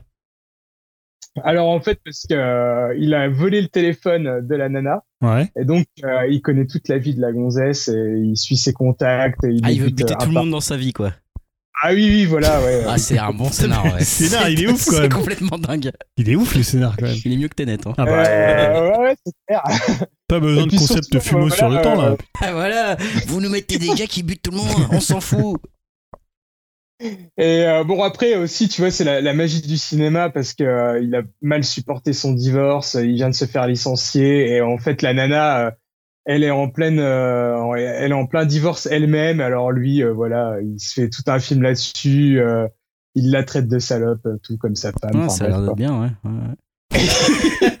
ok. Ouais, mais bon. c'est, euh, c'est assez magique, hein, bah, surtout que le film se situe euh, voilà, dans une grande ville genre Chicago ou autre, j'ai déjà oublié, mais bon, voilà, comme je disais, il n'y a aucun flic à sa poursuite, il fait ce qu'il veut. Alors après, ça reste un bon nanar, hein, dans le sens où ça a beau être con, euh, bah, c'est quand même divertissant, euh, ça arrive à bien installer une tension. Et le film, il dure une heure et demie, et bah, ça s'arrête pas une seule seconde. Et euh, j'étais aussi assez étonné, parce qu'il est assez brutal euh, dans son action et, euh, et dans les meurtres que, que peut commettre euh, Russell Crowe. il y a- C'est un peu gore, donc euh, ça m'a pas déplu. Donc euh, bref, vous l'aurez compris, hein, c'est euh, c'est un gros, gros, gros film de tellement con qu'on passe quand même un bon moment et euh, c'est servi par une réalisation qui est pas si mauvaise. Donc euh, je trouve que c'est vraiment le, le genre de film que je verrais bien atterrir en deuxième partie de soirée euh, sur la 9 quoi. Alors que Yao craque parce qu'il regarde les chatons qui se font des câlins. Voilà. Euh, Mignon. Mathieu Yao, justement, pour te remettre dans le podcast, j'ai Euh, envie ouais, que je tu vais te parler nous de parles tout de- simplement noir. Voilà, c'est le premier film que j'ai vu euh, du coup après après le confinement. Euh, donc je connaissais pas du tout non plus Jean-Pascal euh, Zadig, je sais pas des bêtises, euh, réalisateur et du coup l'acteur principal. C'est une sorte de comment on dit de mockumentary. Je crois que c'est pareil que The Office, vous voyez un peu comment c'est au niveau, au niveau filmique. Donc c'est une sorte de documentaire un peu tricheur. Et euh, je fais le pitch rapidement. Donc JP est un acteur. pour info, on l'avait déjà vu dans le dernier film de Fabrice Eboué Coexister. déjà Coexister. Il faisait, euh, c'était la parodie du rappeur gay euh, dedans. C'était lui, euh, JP. Donc c'est un acteur raté d'une quarantaine d'années qui développe l'idée d'organiser une grande marche de contestation noire en France pour se révolter contre la sous-représentation des Noirs dans la société, et dans, dans la société et dans les médias. Et pour soutenir ce projet, il essaie de rencontrer des personnalités influentes, euh, que ce soit dans le cinéma, la musique euh, et, la comédie, tout ça. Et donc, moi, je trouvais que c'était euh, une comédie assez acerbe et notamment ben, ce qui concerne la représenta- représentation des Noirs dans le ciné. c'est- pas énorme, hein, Ça dénonce un peu là Ouais, ça dénonce, ouais. Ouais. vraiment, ça dénonce, je trouve. Après, c'est pas comme voudraient certains l'entendre, c'est pas du tout là, un film politique, vu qu'il avait fait ça de base, euh, tu sais, avant tout ce qui s'était passé, notamment avec euh, Traoré et tout ce qui s'est passé aux États-unis aussi, donc ça n'a rien à voir. Après, Ouais, c'est ça. le film, il le sort, film, il est euh, sorti là dans ces ouais, parce qu'il devait contextes-là. sortir à la, à la base en mars, tu vois, bien avant. Donc voilà, donc je sais pas si ça l'a desservi ou pas le film, enfin j'en sais rien. Mais d'où je trouvais ça assez intéressant du- de son point de vue parce que c'est un film euh, quand même assez, euh, dans un sens réaliste, mais aussi un peu, euh, pas, pas surréaliste, un peu, comment dire, ah, j'arrive pas à trouver le mot. Ah ouais, absurde, voilà. Parce qu'en gros, ils, ils dénoncent aussi la communauté des Noirs, comment ça se passe. Parce que lui, il, il passe aussi pour un teubé, tu vois. Il y a toujours des. En fait, dans le fond, il a des bonnes idées, mais il, les aborde mal, en fait. Donc, du coup, il se met à dos quasiment un peu tout le monde. Et ce qui est marrant, c'est le contre-emploi des certains euh, acteurs. Il y a notamment Fari, qui est un stand-upper assez connu euh, en France, qui joue du coup un, un enculé de, de base, euh, qui, justement qui va profiter de, de, son, de sa cause pour se mettre en valeur lui, en fait. J'ai trouvé ça assez intéressant ce double emploi. Après, t'as bah, t'as tout. euh, t'as Omar Sy qui, intervient dedans aussi, tu vois. Et, Ouais, Il y a pas mal de rôles euh, comme ça de, Ouais, t'as- de caméo. euh. T'as une scène avec Fabrice Seboué et, et- Ah merde, le réalisateur de Première Étoile, justement, Baptiste, Lucien Baptiste, Lucien Jean-Baptiste, qui, qui est assez dingue aussi, qui, va un peu trop loin, je trouve. Alors mais- ça, Lucien Jean-Baptiste, c'est pas autorisé d'avoir trois prénoms pour composer un patronyme hein. à un moment donné. euh, Euh, déjà quand on a deux. euh, Et donc voilà, ouais, non, non, je trouvais ça super intéressant. Et il y a des moments aussi euh, très dramatiques euh, bah, quand tu le suis, en fait, tu le suis. Il y, a- Ouais. il y a une coupure dans le film à un moment, tu vois, que ça te ramène à la réalité. Ben ouais, t'es noir, t'es noir, quoi. Donc voilà, il y a une scène aussi avec Kassovitz qui est assez euh, malaisante aussi. Enfin bref, euh, moi j'ai trouvé ça. euh, Bah, je m'attendais à ça en fait, et j'ai bien aimé. J'ai bien aussi aimé la réal pour un premier film, tu vois. J'étais j'étais assez, assez content. Et après, c'est pas forcément un film qui va dénoncer, mais c'est plus qui fait un constat en fait. Et je trouvais, j'ai bien aimé la conclusion aussi du film, euh, qui, qui est assez touchante en fait. Donc euh, après, je sais pas s'il est toujours en ça, mais enfin moi je vous le conseille. Et du coup, tout le monde en prend pour 100 grades. On a, voit notamment Jonathan Cohen dedans, Ah. forcément. T'as Ramsey, enfin bref, t'as vraiment tout, T'as euh, toute la clique. toute la clique quoi. Après, t'as Joey Star aussi, t'as Vika. Ouais, comment ça Vika Dorach... Do- Vicky Dorasso, Doracho, ouais. donc l'ancien footballeur. Donc, euh, voilà, t'as as vraiment plein de, ben, plein de, plein de d'acteurs noirs et d'actrices noires aussi, de- d'autres. C'est encore à l'affiche ce truc? Euh, je sais pas s'il est resté, parce qu'il est sorti ben, euh, en juillet, tu vois. Ah, c'est peut-être plus à l'affiche. est encore à l'affiche. Bon, à suivre bientôt. Enfin, moi j'ai bien en aimé. VOD. Donc, Ok. Et après, je sais pas si vous avez d'autres trucs, juste pour terminer des énumérations. Vas-y, euh, vas-y. du coup, j'ai été revoir deux classiques. Je suis étonné que t'aies pas été voir Akira. Ouais, Ah. j'ai- j'ai été tenté, mais encore une fois, c'était pas. J'ai été voir en 4K. euh, c'est la deuxième fois que je vois au cinéma, mais découvrir au cinéma ce film, c'est juste une bombe, quoi. C'est dire qu'il est sorti en. Moi, de toute façon, on en avait parlé ici, qu'il Ouais, est sorti en quand même un 88. chef-d'œuvre, mais tellement et fou. Il passe crème, tu vois, c'est c'est Ah bah hallucinant. attends, l'animation, elle est quand même incroyable. Surtout là que tu revois tous les détails, en plus avec le- avec le son aussi. et- Ouais. Et c'est le remaster est, euh, est, bah, Ouais, est bien. Mais ouais, Ouais. nickel. Franchement, tu, tu te diras pas justement, putain, c'est sorti en Ouais. 88 ça ça Ouais, va valoir le coup quand ça va ressortir en, en vidéo là de. Ouais, mais de toute façon, il y, avait déjà une sortie Blu-ray. Ouais, moi, je l'avais en DVD, moi. J'avais déjà en Blu-ray, moi, j'avais vu au ciné aussi avec une remasterisation. Donc, ouais, c'est toujours un, un classique, quoi, indémodable. ça, c'est sûr. C'est une tuerie. Et j'ai été revoir aussi. Il y avait un cycle Ghibli, euh, MK2. Ah ouais. Donc, il passait tous les films euh, pendant un mois. Donc, il retournait en boucle à chaque fois. Et donc, Ouais. j'ai été voir. euh, Mononoke- L'intégralité, ils ont passé. Ouais. des- D'accord. et Ghibli. Et j'ai été voir Mononoke pour le coup. euh, J'avais vu qu'une fois en salle, bah, c'était euh, c'est sorti en France et j'ai revu là, c'est pareil. C'est pour moi c'est un des classiques de Miyazaki. Et, animation euh, folle Ça aussi. défonce et tout. Donc c'était un bon petit kiff. Et après en VOD j'ai vu Detroit, mais il faudrait que j'en reparle parce que ça m'a mis une grosse baffe. Je sais pas si Ah, j'ai pas vu. non. Ouais. Ah oui, c'est c'est sur. Bigelow. Ouais, c'est c'est un des films qui m'a mis mal à l'aise. j'ai- Tellement je voulais arrêter, tellement j'étais mal à l'aise. Mais Il pour bonnes ouais, que c'est. Et donc, ouais, faudrait que j'en reparle. Et j'ai vu euh, un film à la Dim, Bastille, euh, je crois que c'est Bastille Day, je sais plus comment ça s'appelle, avec euh, Idriss Elba. Ah, Et, euh, un film totalement con qui se passe à Paris. Et ça vaut, ça vaut, son, ça vaut le détour. C'est un film à labelliser Dim, donc euh, poser le cerveau. ah, tu vois, figure-toi que je l'ai Non, mais J'ai vu des trois et je suis Euh, d'accord avec toi. Donc voilà. Donc c'était ça aussi. J'ai bien profité quand même de, de la salle et des, des films en VOD aussi. Cool. Euh, concluons la partie ciné avec toi, Julien. Oui, Euh, rapide, encore un que- versus. Bon, c'est pas vraiment un versus, mais c'est deux des films que je suis allé voir au cinéma avec Tenet et The Climb aussi. Euh, bah, je suis allé voir le film dont je voulais, qu'on, je voulais imposer à Dim, hein, c'était le nouveau François Ozon, donc euh, été 85, euh, qui est un film vraiment touchant, euh, qui est un film assez étonnant dans le fait que c'est euh, par rapport à, on va dire, Grâce à Dieu, qui était un peu son film peut-être le, plus abouti et euh, voilà, le film où il était vraiment, je pense, au, sommet de son art. Là, c'est presque un film où tu as l'impression que c'est un premier film. Alors d'ailleurs, c'est pas pour rien, puisque quand il était jeune, il voulait déjà adapter, euh, c'est un bouquin anglais qu'il voulait déjà adapter, adapter au cinéma. Il n'avait pas pu le faire à l'époque, donc après, il avait été parti sur autre chose. Je crois que ce premier film, c'était, sitcom, alors que Greg fait n'importe quoi pendant que je parle. Ah, sitcom. Voilà, sitcom, ce qui est un film vraiment très bizarre. Ouais, j'avais vu Ouais, ce film, j'ai- est très Très étonnant. Je l'ai revu, je l'ai vu il y a pas Ça longtemps en fait. Ça, euh, non, parce que l'humour est toujours un peu absurde, un peu décalé, donc euh, finalement ça Mm. passe encore. Et euh, voilà, donc euh, c'est marrant parce qu'on dirait presque un premier film avec euh, à la fois toutes les qualités, c'est-à-dire il y a une espèce d'enthousiasme, il y, a un- il y a comme ça un côté euh, qui emporte vraiment le, le- le film, et en même temps, il y a des, euh, des maladresses de premier film. Alors, c'est assez étonnant. Alors que c'est doit être son, je sais pas, peut-être 15e ou euh, je sais pas combien il a fait de films. euh, C'est sa récréation du coup. Ouais, parce que tu sens que c'est quelque chose qui portait en lui depuis longtemps et en même temps, il y a tous les, toutes les thématiques euh, Ozon euh, que, que tu vas retrouver dans, dans tous ces films. Et euh, c'est un film en plus, euh, bah, évidemment, 13 années 80, parce qu'il y, y a tous les, presque, j'ai envie de dire les oripeaux années 80, mais euh, faut- même jusqu'à. Il a, il a filmé euh, avec euh, vraiment, il y a beaucoup de grains dans la, dans, dans le. Dans, sur la pellicule, c'est on dirait une VHS en fait quand tu le vois. Mm. Moi quand je l'ai vu, pourtant je tu vois des fois ça peut être un choix artistique, mais je me suis dit il y a un problème dans le Ah ouais, à ce point-là, ouais. ah ouais, carrément, je me dis, les premiers plans, les, euh, les plans, euh, plans larges euh, de l'endroit de l'endroit où ça se passe, tu te dis, mais il y a un problème, ça fourmille tellement, tu vois, c'est même plus du grain, c'est des pixels, les trucs. Et voilà, après, tu t'y fais, c'est un, un film assez touchant Donc, il y a le sur. son euh, des années 80 aussi. c'est il y a le son des années 80, ouais, alors à tous les niveaux, hein, en- entre des trucs bien comme les Cure à des trucs euh, comme Jeanne Masse. euh, Ah, c'est voilà. l'époque. C'est l'époque, c'est l'époque. C'est vraiment 85 ou c'est plus que C'est vraiment c'est l'été 85. hein, c'est vraiment l'histoire d'un jeune adolescent qui va tomber amoureux d'un type un peu plus âgé que lui, euh, euh, qui est qui est un type assez fascinant comme ça, qui va qui vit complètement à 100 à l'heure. Et euh, donc voilà, euh, thé- thématique très euh, très premier film. Euh, non non, ça fonctionne très bien.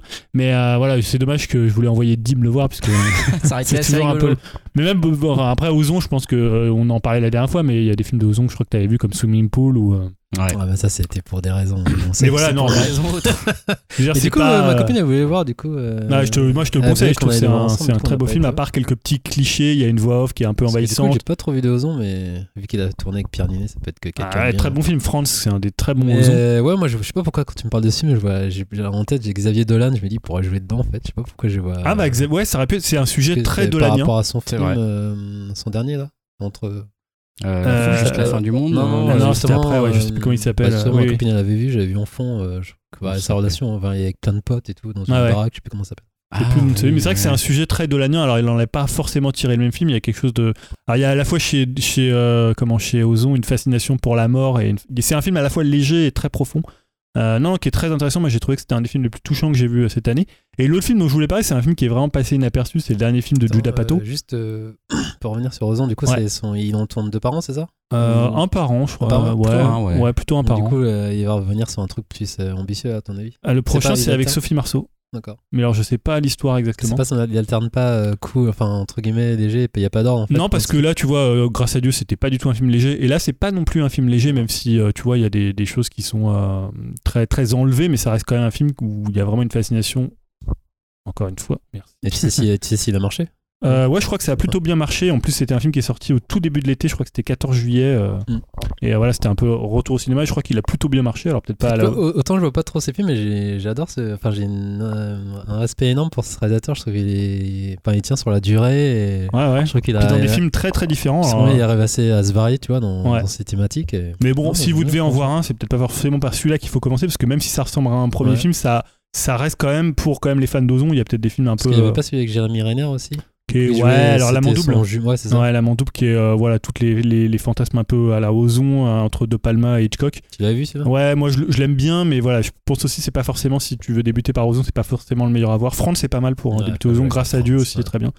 Et euh, l'autre film que j'ai vu c'est Judah Pato évidemment, euh, Ah, The. King of Staten Island. Ah ouais, il est Euh, passé inaperçu ouais. ton Judah Pato. alors, il est passé inaperçu aux États-Unis, parce que je crois qu'il est sorti même. directement en VOD. Et en France aussi, il n'a pas dû rester très longtemps. Il était très compliqué à voir, j'ai l'impression, au cinéma, parce qu'il est sorti un peu. À un moment donné, il est ressorti le euh, fin juillet. Ouais, il a dû rester. Et deux pourtant, c'est un excellent film. Ah. Euh, alors, Tu l'as c'est, vu au cinéma. je l'ai vu au cinéma. Euh, c'est le retour d'Apato un peu époque euh, pour ceux qui avaient aimé Funny People, qui est moi mon Ah, Apato préféré.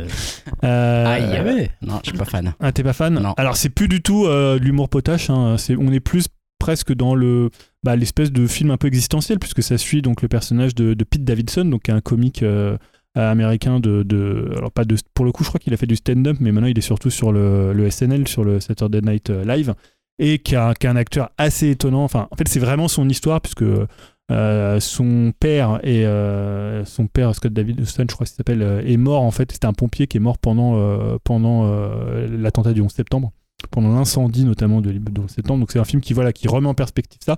Et c'est un film voilà, moi je je trouve qu'il y a que lui maintenant qui arrive à faire des films comme ça depuis que Woody Allen fait plus tellement des bons films. C'est un film qui parle beaucoup. C'est un film qui est extrêmement bavard euh, comme souvent, qui dure très longtemps, quand même 2h20 quand tu fais une comédie Ouais, mais c'est le temps qu'il faut pour passer justement du temps avec ces personnages, avec cette bande de personnages. Donc c'est toujours des, des types un peu losers qui sont coincés euh, dans l'enfance et dans, surtout dans l'adolescence et qui ont, euh, tu vois, entre 20, 25 ans et qui sont toujours chez papa, maman ou chez maman là, en l'occurrence, parce que, parce que papa est mort. Et euh, non, c'est voilà, le personnage est très très attachant parce que contrairement euh, aux autres films de Apato où les personnages étaient un peu euh, un peu des geeks, tu vois, un peu des, adolescents attardés. Là, c'est quand même quelqu'un qui est, qui est malade parce qu'il a la maladie de Crohn. Et en même temps, c'est aussi quelqu'un qui va être, euh, qui va devoir sortir de sa zone de confort. Non pas parce que à un moment donné, Apato se dit oui, vous pouvez pas rester des geeks toute votre vie. À un moment, il y a le monde réel. C'est que là, en fait, il se fait dégager de chez lui par sa mère. Parce que sa mère, elle en a marre de le voir végéter alors que sa sœur, elle a fait des études et a réussi. Et donc, elle le dégage. Lui, il veut pas du tout se barrer. Il est très bien à être là. En fait, il est apprenti tatoueur. Il y a une scène hilarante où il essaie de tatouer, enfin, il tatoue un gamin de 9 ans. Je pense honnêtement, plus, scène la plus drôle de l'année où tu dis non, mais il va pas le faire, il va pas le faire, tu vois. Ils sont là et donc au début, tu vois tous les trucs de tatouage qu'il a fait à ses potes. Donc tu vois un Obama complètement raté avec des yeux dégueulasses. Et donc, il y a un moment, il lui dit Non, mais tu peux pas tatouer un enfant. Il fait Mais si, regarde, il a l'air mature. Et, et donc, quand le père euh, revient le voir, il fait Ah, je crois qu'il avait au moins 15 ans. donc, voilà, il y a des scènes qui sont vraiment très très drôles. Et euh, en fait, voilà, après, c'est la deuxième partie, de- notamment un Steve Buscemi assez étonnant en pompier. Euh, Il vieillit quand même assez mal, Steve Il Buscemi. était, euh, il était pompier Bah. volontaire hein, pendant Ah ouais l'attentat de, Ah bah de ouais. septembre. Ouais, il, bah, était, bah. il était sur l'attentat, donc. euh, Non, je trouve physiquement, il a pris quand même un coup de vieux. Il a pris quand même un coup de vieux. Non, mais voilà, c'est moi je trouve que c'est un film très très attachant. Alors, si vous aimez Apato, alors c'est vrai que si vous aimez pas Funny People, je pense que c'est peut-être un film un peu plus attachant que Funny y a People. des caméos de- où c'est vraiment des, entre de son crew habituel ou pas du tout? Euh, je- non, à part Steve Buscemi, après non, il a, bon, il y a sa fille qui joue dedans, euh, Maud Paul Apato. Rudd, Il n'y a pas sa femme là Ah non, heureusement. Moi, je l'aime, Ah. non, mais je l'aime bien, mais elle est quand même très mauvaise. Faut être honnête, hein, c'est pas une super actrice. Alors que Maud Apato, c'est une super actrice. Euh, on l'avait vu aussi dans Euphoria où elle est vraiment déjà très très bien. Et là, elle est encore vraiment excellente. Mais Ah, non, ah, c'est sa fille. ouais, c'est sa fille, ouais. C'est quel rôle dans Euh, c'est la sœur de. euh, Ah oui, c'est la sœur de Ouais, la c'est la blonde, sœur. là. Ouais, on la voit pas beaucoup. Dans, elle a un petit rôle, je pense qu'on la verra plus dans la saison 2. Mais non, non, le film, moi, je le trouve hyper attachant, euh, un peu long peut-être, comme souvent chez Apato. Mais tu vois, d'un niveau quand même supérieur, je trouve, à Crazy Amy et à euh, 40 ans mode d'emploi. Hmm. Qui étaient des films vraiment un peu en roue libre. Et Punch Drunk? Ah non, c'est pas non, pas- Ah, non, non, je c'est- confonds, c'est- je confonds avec euh, Thomas. Non, il est quand même pas à ce niveau de. Paul Thomas Anderson Ouais. quand même. Je n'irai pas jusque-là, mais voilà, moi je trouve que c'est Ah, quand c'est même un pas film. Essayez de le rattraper si vous l'avez pas vu, parce que voilà, c'est un film. euh, Après, faut aimer euh, le ce côté où ça parle People, beaucoup. c'est bien C'est avec quand même chiant, c'est ça euh, 2h20. Ouais, Funny People, c'est avec Adam Sandler. Putain, il est énorme celui-là? T'aimes pas du tout film Ah non, j'ai pas, j'ai pas Ah ouais accroché. non, j'ai pas accroché. Je dis pas que c'est pas bien, mais j'ai juste pas accroché au ton. Quoi. Il y avait un truc qui me. J'étais pas dedans aussi. Il faudrait que je le revoie peut-être. Parce que je me souviens que je m'étais aussi un peu fait chier. Et 2h30, euh, pareil, Ouais. il est super long. Ah, surtout la deuxième partie quand il vire un peu comédie romantique, un peu où il ouais, retombe un peu dans le côté un peu. euh, J'en avais ras le bol en fait. Là, il le fait moins et c'est plus logique. Le scénario est mieux construit et le personnage est vraiment génial. Enfin, l'acteur en plus. euh, trouvais- en fait, c'est toujours des- ça m'avait gêné. Je crois que c'était un, un peu un film avec le cul entre deux chaises. Quoi. On savait pas trop si c'était drôle, dramatique. ah, c'est un peu ça pareil. hein, l'avantage, ouais, mais là, je trouvais que ça m'avait un peu gêné dans le sens où je trouvais que ça faisait pas assez le choix. Bon, bref. Non, c'est sûr, si vous aimez le Apato, époque, euh, voilà, comment, 40 ans toujours plus tôt, c'est plus du tout ces blagues-là, en fait. Il y en a quelques-unes, mais il y en a, tu vois, il y en a qu'une. Je crois qu'il y a une blague sur le vomi, mais tu vois, c'est. Euh, Non, mais, euh, tu vois, c'est-. Non, mais c'est un peu comme, euh, tu vois, les frères Farelli, après, ils ont fait des films un peu différents, ou même euh, quand euh, le- l'un des Farelli a fait euh, Green euh, Book. Green Book, ouais. Tu vois, alors c'est pas quand même à, à ce point-là de, de pas sur le côté, mais il y a quand même un- vraiment une évolution dans le cinéma d'Apato. quoi. Super, bah merci pour tout ça. On va insérer un petit jingle, faire une petite pause euh, et on va passer à notre été série. De retour pour, euh, comme prévu, parler de séries et des séries qu'on a regardées cet été. Et déjà, Julien qui va nous faire un camouflé, qui va nous dire un, un- un- qu'on a fait un mauvais conseil peut-être avec, euh, avec Yao. Et il me semble même qu'il y avait encore Chaton Pute qui avait dû conseiller cette Ouais, ouais, série à ça, l'époque. ça, ça part de chaton pute. Hein. Ça part de Non, bah, Chaton parce Pute. que globalement, j'ai regardé peu de séries. Hein, ça, je sais pas pourquoi. Pas J'avais pas, série, les, Bah, si, j'ai, parce que j'ai regardé beaucoup de séries cette année, dans la première partie, mais là, cet été. Euh, ouais, c'était l'année dernière, ça. Ah, c'était déjà. Mais non, non, j'ai dû voir une quinzaine de séries euh, dans Ah la ouais. première. Ouais, j'ai vu beaucoup de séries. Mais là, je sais pas, cette année, j'ai pas trop eu envie. Là, j'ai commencé juste High Score, euh, The Mandalorian et euh, qu'est-ce que j'ai vu d'autre d'ailleurs? J'ai dû, j'ai dû noter aussi à I May Destroy You, mais j'en parlerai quand je les aurai finis. Euh, non, j'ai vu donc sur les conseils de Yao et surtout de, de Greg, enfin non, de Greg Non, et surtout surtout Yao qui en avait parlé, Ah, c'était sa série de. C'était hein. donc Homecoming hein, euh, avec euh, Julia Roberts, donc euh, la saison, donc c'est celui qui avait fait Mr. Robot. Ouais, c'est ça. Euh, donc qui est une série, euh, je ne sais pas comment la qualifier, c'est une série euh, un peu de, C'est adapté d'un podcast en plus de base. Une série de paranoïa. ouais, de paranoïa, de, de grands coups, de grands complots, on va dire. hein, Ouais, voilà, ça, qui, ouais. est- qui en fait c'est une boîte qui s'appelle Homecoming qui va euh, permettre à des, euh, ils sont très alors que les chefs ont fait. des petites batailles. Ah, il a fait un saut ridicule là. C'était superbe. ah, c'est euh, quand même un spectacle, C'est un gros euh, spectacle. spectacle sans cesse On renouvelé. dire. s'excuse auprès de nos, de nos auditeurs, hein, mais voilà. Ouais. Les chatons, c'est mieux. Mais quand même, la, pu- la puissance des chatons, maintenant, tu la comprends quand même. Quand tu Ouais, les ça as, quand on a va, 4 ouais. dessous les yeux d'un mois et demi, c'est quand même très très Ouais, fort. ouais, ça t'occupe. Euh, ouais, non, en fait, Homecoming, voilà, c'est euh, une société qui se propose de réinsérer des, euh, des combattants, notamment, donc là, je pense, c'est. euh, bon, alors, on sait pas quel conflit euh, ça, ça Ouais, recouvre. doit être, euh, entre dans les années Moyen-Orient, 80 que ça se La guerre passe du Golfe Ouais, ou, c'est euh, la guerre du Golfe, je crois. les années 80 Ouais, ça se Pas passe dans les 90, années ça. 80, 90, ouais, il me semble. Voilà, et donc voilà, sans, sans- bon, vous en avez parlé à l'époque, et alors moi, je n'ai pas du tout aimé. Ouais. Euh, C'était- alors à part, je vais dire un truc, les acteurs sont très très bons. Alors Julia Roberts, elle est, elle est flamboyante dedans, dedans comme C'est un souvent. de ses meilleurs rôles, hein. Ouais, et Ouais, également franchement. aussi le gars qui joue le, le- Stephen un peu James, le, je boss, je sais plus comment, je sais plus comment il s'appelle. Ah non, je croyais que tu parlais de Walter. Alors lui, il est très très bon aussi, Ouais. euh, le gars qui joue Alter là, donc le, le- le soldat là, lui, ouais, il est hyper bon. Euh, les acteurs sont géniaux, mais alors j'ai trouvé en fait que la série avait tellement de tics euh, Hitchcockiens à, à tous les niveaux. Alors, Ah une- oui, oui, c'est très Hitchcock, mais c'est une. Mais presque, des fois, c'est trop, quoi. Ah c'est ouais vraiment, tu t'as envie de lui dire au gars, non, mais c'est bon, on sait que t'as vu Hitchcock, c'est pas la peine de refaire euh, les escaliers de Vertigo, Ah, c'est pas la hommage, peine de. Ouais, mais je trouve que c'est, c'est, c'est too much. Et donc voilà, le, le côté, c'est la série est très froide. Euh, et, et moi, ça m'a énervé, en fait, tous ces tics. Non, et finalement, j'ai eu beaucoup de mal à accrocher à ce qui se passait parce que. euh, Sérieux, t'as pas été. bah non, j'ai pas été. euh, C'est vrai qu'il y a un côté froid, je peux comprendre Ouais, qu'on accroche pas tout de suite. mais. Tu sais, au début, je me dis, Il y a beaucoup ouais. Au début, je me dis, j'aime bien comment il cadre, tout ça, mais Ah, au les bout d'un moment. ouais, les cadrans Ouais, mais au bout d'un moment, ça devient, ça devient une espèce de gimmick en fait. Mm. et ça sort jamais de ça, ça expose jamais de ce cadre. Et euh, finalement, tu vois, en plus la révélation de ce qu'ils font, de ce que c'est, bon, tu t'en fous un peu en fait. Ouais, c'est la relation entre euh, Julia Roberts. non mais je suis d'accord avec toi, les acteurs, et je trouve Ah, ça ouais. assez touchant quand tu, quand à la fin tu, tu le revois, quand il construit son truc là, tu vois, il y a des trucs assez touchants parce que les acteurs sont très bons, mais en fait je trouve qu'au final tu te dis, bah un peu tout ça pour ça. Euh, tu as l'impression que tu, tu vas découvrir un espèce de grand complot euh, autour Mm. de, de ce que c'est Homecoming. Et en fait, bah non, ouais, c'est pas très intéressant. Alors je sais pas ce qu'ils ont fait dans la saison 2. Ouais, t'aimeras pas. hein, si t'as pas aimé. De toute façon, même moi, j'étais moins fan de. Du coup, j'étais un peu déçu par la finalité. Parce Ouais. que c'est vraiment c'est la suite directe hein, pour le coup. Ah, d'accord. Euh, ça du coup, c'est avec. Walter euh, et une autre euh, Ouais. protagoniste. On suit Audrey aussi. Tu vois, Audrey, que l'asiatique, on voit à la fin. Ouais, que, ouais la la scène est très drôle d'ailleurs quand euh, lui. Du coup, tu découvres tous, tous les l'envers du décor en fait. D'accord, bon, bah, peut-être Mais après, ça- je te regarde pour moi, mais je pense que si t'as pas aimé ou. Te connaissant, tu vas dire ouais, elle est mieux là, saison 2 et tout. Ouais, c'est ça. Donc voilà. Tu reprends la contre Ouais, euh, l'opposé. ouais, Sachant que j'ai pas aimé la première, bon. Ah. Et non, voilà, c'était une déception parce que vous en parliez tellement. tu Ouais, vois, ouais, c'est souvent ça le ouais. principe. Moi, j'ai de- été charmé quand même par ces espèces de Bah écoutez, c'est comme euh, vous un avec Witcher. Hein. Non, mais par contre, The Witcher, c'est Non, c'est mais bien. Witcher, c'est banal, tu vois. Par contre, Non, là, mais- tu touches pas. Je comprends les gens qui aiment, toi, je comprends qu'il y a une espèce de, de- comme ça de qualité de la mise en scène du cadrage. Si t'accroches en fait. Ouais, moi, ça m'a Euh, pas dérangé les gimmicks. Après, je vois. Tu, tu vois les références, mais ça m'a pas dérangé. en fait. je crois qu'à un moment donné, ça, t'as un épisode, ça tranche avec euh, justement avec euh, la caméra, enfin la caméra, la façon de filmer. Oui, parce que l'épisode. bah, t'as cette idée toujours de, ouais, de faire en 4 tiers quand c'est euh, quand c'est la scène qui se passe avant Ouais. et les scènes qui se passent après. Et après, il y a un moment, il, re- enlève, Ouais. il enlève le 4 tiers et il repasse sur, euh, sur un autre format. Euh, ouais, bon, ça aussi, j'ai trouvé que c'était un peu, un peu gimmick dans le truc et tu le sentais un peu, un peu arriver.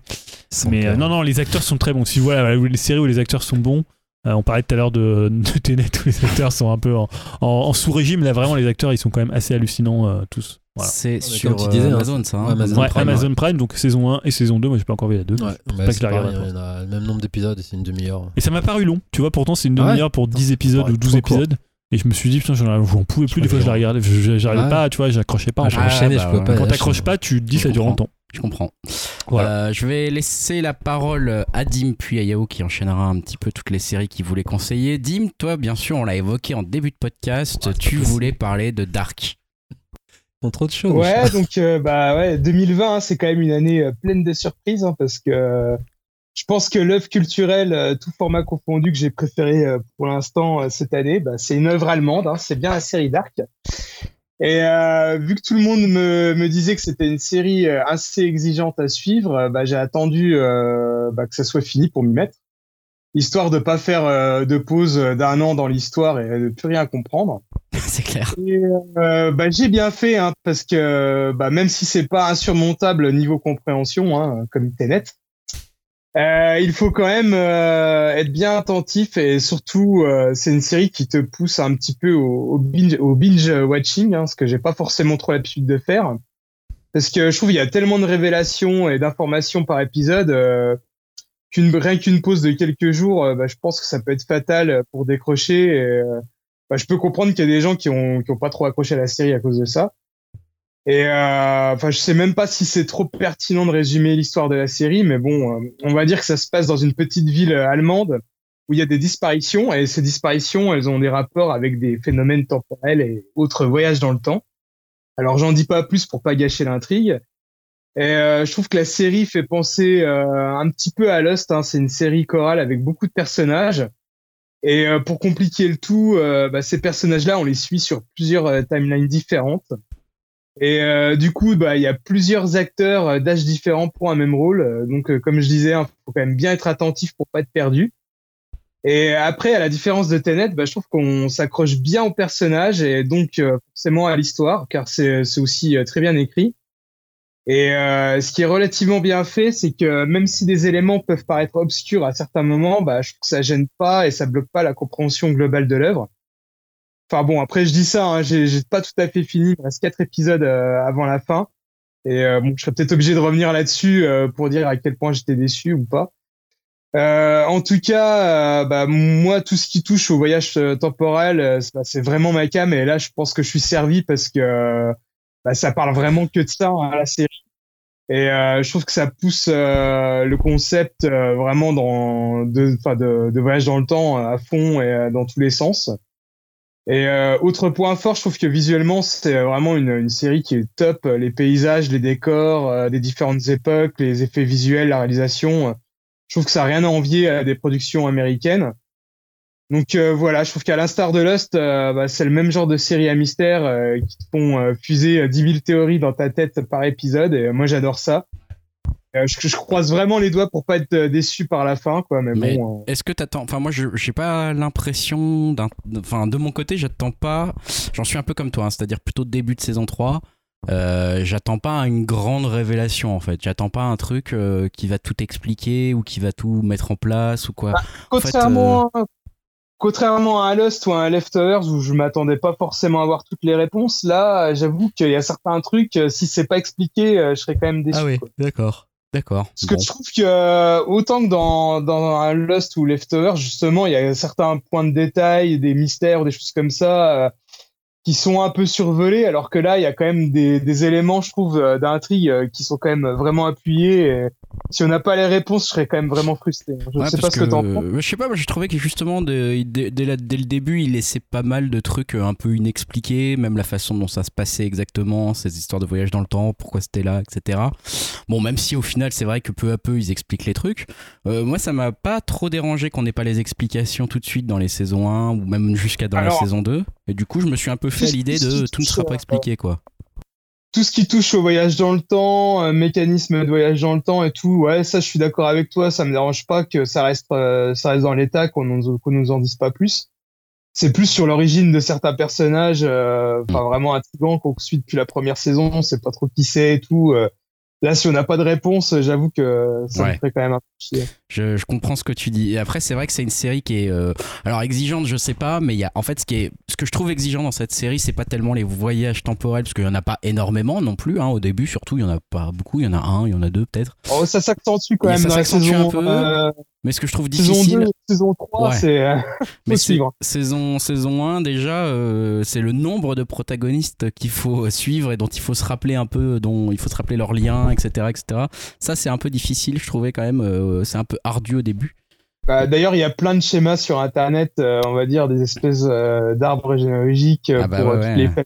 Ah, du quoi. village parce que ah, ouais. ah bah ouais et t'as un wiki hein, aussi t'as un wiki dark qui permet de de, de, de, de, savoir un peu tout ce qui se passe parce que c'est quand même Alors, un peu le bordel je sais pas toi si toi tu, tu le consultes un petit peu en même temps que tu regardes la série non non non non, non. moi je consulte rien pour l'instant je consulterai tout une fois que je l'ai fini mmh. Ouais moi c'est pareil exactement pareil Mais c'est vrai que c'est une euh, grande série aussi, et je m'attendais pas à tellement ça en fait de la part. euh, Enfin, les séries allemandes, je connaissais pas trop. Moi non plus. Mais ce qui m'a marqué aussi au début, et ce que j'avais un peu de mal, moi, euh, comme tu disais, il y a énormément de personnages. Alors, Ouais. je sais pas si c'est fait exprès, mais je trouve qu'il y a aussi énormément d'acteurs qui se ressemblent. Ouais, ouais, il y en a qui se ressemblent un peu voilà. et t'es un peu perdu dans le, dans le tas. Moi, au début, je les, je les confondais tous, quoi. Euh, surtout les personnages plus âgés, euh, je trouve qu'ils se ressemblent tous. Ouais, ouais, c'est Et en ça. plus, euh, bah voilà, quoi, comme je disais, euh, euh, chaque personnage a une version jeune, euh, on va dire euh, adulte, euh, 30-40 ans, et une version plus vieille, quoi. Ouais, ouais, c'est ça. Et C'est- bon, C'est compliqué. ouais, ouais, c'est vite un peu le bordel. Et alors, même, t'es censé un peu les reconnaître au début par un point de détail, genre, euh, tiens, un grain de beauté au coin de la lèvre. Ouais. Et bon, alors, euh, moi, ça m'a pas choqué. Tu vois, j'ai mis longtemps avant de comprendre que c'était la même nana euh, qu'on voyait jeune et, et vieille. Parce qu'il y avait ce grain de beauté, tu vois, j'étais, j'ai pas compris puis, quoi. Bon, moi, après, ça me choque moins parce que j'ai fait euh, allemand LV1, mais euh, bon, les prénoms, faut s'accrocher aussi parce Ouais, que t'as ouais. Helge, t'as Helge, t'as Tronte, Trunte. Ah. Est-ce que 32 est au courant? Oui. Mais Trunteux Non. ah, c'est compliqué. C'est compliqué, mais c'est une grande série. C'est très bien. Je trouve que la réalisation est hyper clean, hyper propre, hyper. Un peu, tu sais, cette caméra lourde et lente qui avance doucement, qui est, qui est super belle.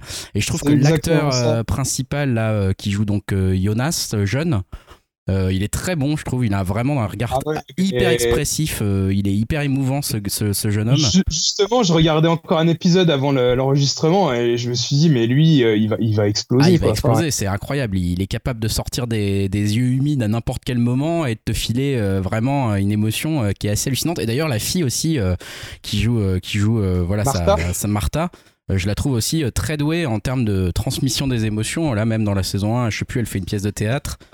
Et, euh, et, euh, et du coup, elle, euh, je, les acteurs jouent toujours euh, des versions plus ou moins différentes d'eux euh, selon les époques. Donc ça, c'est un coup, quoi.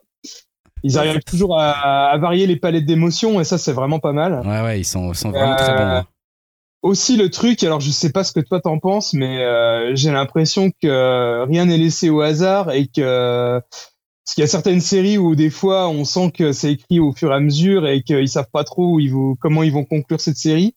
Alors j'espère ne pas être déçu, mais j'ai l'impression qu'ils ont la, la, la fin en tête pas, depuis le premier pas. épisode. Bah, je sais pas, moi je me suis Moi, demandé, je me suis que ça me donne au niveau de l'écriture. quoi. Je me suis posé la question, j'avoue, pour la saison 3, où justement j'ai ressenti un petit peu au début de saison 3, c'est pour ça que j'ai un peu ralenti mon rythme, que j'ai l'impression que ça partait un peu plus en live et que, et que ça allait un peu dans une autre direction qui était plus exactement la même Bah, sans en moi, dire tu plus. vois, c'est marrant parce que j'ai vraiment le- tout l'effet contraire où j'ai vraiment, je me suis dit, bah là, j'ai vraiment l'impression que ils avaient cette idée-là euh, de- depuis Ah ouais le début. Ouais, je sais ça pas, parce ils- introduisent des nouvelles choses quand même dans la saison 3. hein. Ah, il y a des nouveaux concepts, ouais, mais je sais pas, moi, ça me, ça me choque pas plus que ça et je trouve que c'est même logique par rapport à la série, quoi. Ouais, en tout cas, bon, voyez-le, vraiment, je pense qu'il y a beaucoup de gens autour de vous qui vous ont parlé de Dark. euh, Ouais, c'est. Stranger Things euh, version allemande, c'est ça Non, c'est vraiment beaucoup mieux, hein, c'est vraiment, vraiment Alors, on va mieux. dire, que c'est un mix entre Stranger Things, je du Stephen King, euh, mais euh, pas du Stranger Things, beaucoup mieux que ça, et du Lost aussi. ouais. Ouais, ouais, non, vraiment, c'est une bonne série. euh, on, est, on appuie toutes les recommandations qu'on nous avait fait. Moi, je m'y suis mis en- enfin parce que vu justement, Julien? sur notre Discord, euh, non. Tu l'as pas vu Dark? Non, Ouais, j'ai tu pas vas vu, dire, non, c'est de la merde. C'est notre Discord. Non, je me suis euh, noté, sur euh. notre Discord, on en avait parlé. et Quelqu'un nous en avait parlé, je sais plus qui exactement. hein, désolé, mais voilà, et ça m'avait donné envie. Et c'est vrai que c'est pour ça que je m'y suis mis un peu comme toi, Dim, en attendant que la saison 3, qui est la dernière, euh, sorte. Donc voilà, ça c'était pour Dark, qui est dis- disponible sur Netflix et Yahoo. Je te laisse finir la partie série si jamais tu arrives à te reconcentrer. Ouais, parce je peux pas avec tes chatons, le là, il y a des spectacle bastons de chaton, chatons. c'est vrai qu'il y a une grosse bagarre là qui, se, Ah, qui est en train de se dérouler depuis 10 minutes. Euh, voilà, donc toi tu voulais parler de quelle série euh, Euh, Japan Things euh, 2020 ou Japan Things euh, 2020. Euh, donc ouais, c'est une série japonaise qui, est, qui a apparu cet été, créée, enfin je sais pas si c'est vraiment créé, notamment par Yuasa. Donc il est connu dans l'animation pour avoir réalisé Mind Game et David Man Cry Baby, qui est, je vous la conseille, qui est sur Netflix notamment, et Kemonozuma aussi, une de ses premières séries qui est excellente. Et donc ouais, ça, on suit les aventures d'une famille euh, qui, bah, qui essaie d'échapper, enfin essaie d'échapper, oui, un tremblement de terre euh, qui se passe au Japon en fait, et je trouvais ça assez intéressant de dépeindre euh, bah, comment ils réagiraient en fait durant ce genre de- d'événement, sachant que cette famille, dans cette famille, elle est métissée, donc c'est assez atypique de voir ça dans des prods japonaises, donc je crois que la mère elle est philippine Philippines, Philippines, Philippines, ouais. Et donc, du coup, leur- les enfants, leurs enfants sont métis, ils parlent anglais aussi, un peu anglais, un peu japonais. Tu, tu vois toutes les dérives de- des réseaux sociaux dans, dans ce genre de, de drame. Et tu vois aussi la personnalité des japonais qui sont pas forcément, comme on pourrait attendre, super euh, tu vois, rangés ou euh, obéissants, tout ça. Là, ils sont vraiment chacun pour sa gueule. Tu, tu vois un peu du côté racisme aussi, euh, nationaliste. Et je trouve ça assez intéressant. Bon, après, il y a peut-être quelques longueurs et peut-être quelques. Euh, du pathos, mais j'ai bien aimé la progression des personnages. Il y a des personnages tu t'attends pas qu'ils disparaissent. En fait, c'est une sorte de, de- de série catastrophe, en fait. Et donc, tu vois comment, comment le Japon se reconstruit après aussi là-dessus. Donc, euh, j'ai bien aimé. C'est en 10 épisodes. C'est animé ou c'est Ouais, une, une série animée, en fait. Et après, euh, les styles animés, bah, c'est des styles euh, Yuasa, donc c'est assez. euh, Alors ça me parle pas. comment dire? C'est assez fluide dans l'animation ça fait très roto- rotostopique par moment rotostopique et euh, après en termes de cara design c'est euh, c'est pas quelque chose de chatoyant on va dire c'est Mm. très brut en fait Mm. et euh, du coup enfin disons que ça ressemble plus à des personnages entre guillemets euh, réels je veux dire c'est pas du truc euh, genre à la Jap qu'on a l'habitude de voir enfin j'ai l'habitude de voir je me comprends quand je dis ça c'est plus avec un cara design Avec des traits exagérés, ouais, voilà. veux dire Ouais, Ouais. c'est plus surréaliste. Il y a même un personnage qui ressemble à Clint Eastwood dans les traits, c'est Ah. marrant d'ailleurs. Et grognon et tout comme lui. Donc ouais, non, moi je vous la conseille. Japan euh, Things ouais, sur Netflix Sur Netflix, ouais, je Ok. crois qu'elle est toujours dispo. euh. Une seule saison. Ils juste, ils sont dans quelle ville t'as- Je sais pas C'est. Tokyo. en Tokyo, fait, ouais. d'accord. Après, ils se baladent dans le Japon aussi. Et donc ouais, j'ai bien aimé. Cool. Et ben voilà Euh, qui va, je crois, conclure notre euh, été série. Euh, donc avec beaucoup de dark hein, quand même, vous l'avez compris. Et Japan Things qui a, qui a séduit Yao et Homecoming qui n'a pas séduit Julien. Désolé. C'était Voilà. pas une série de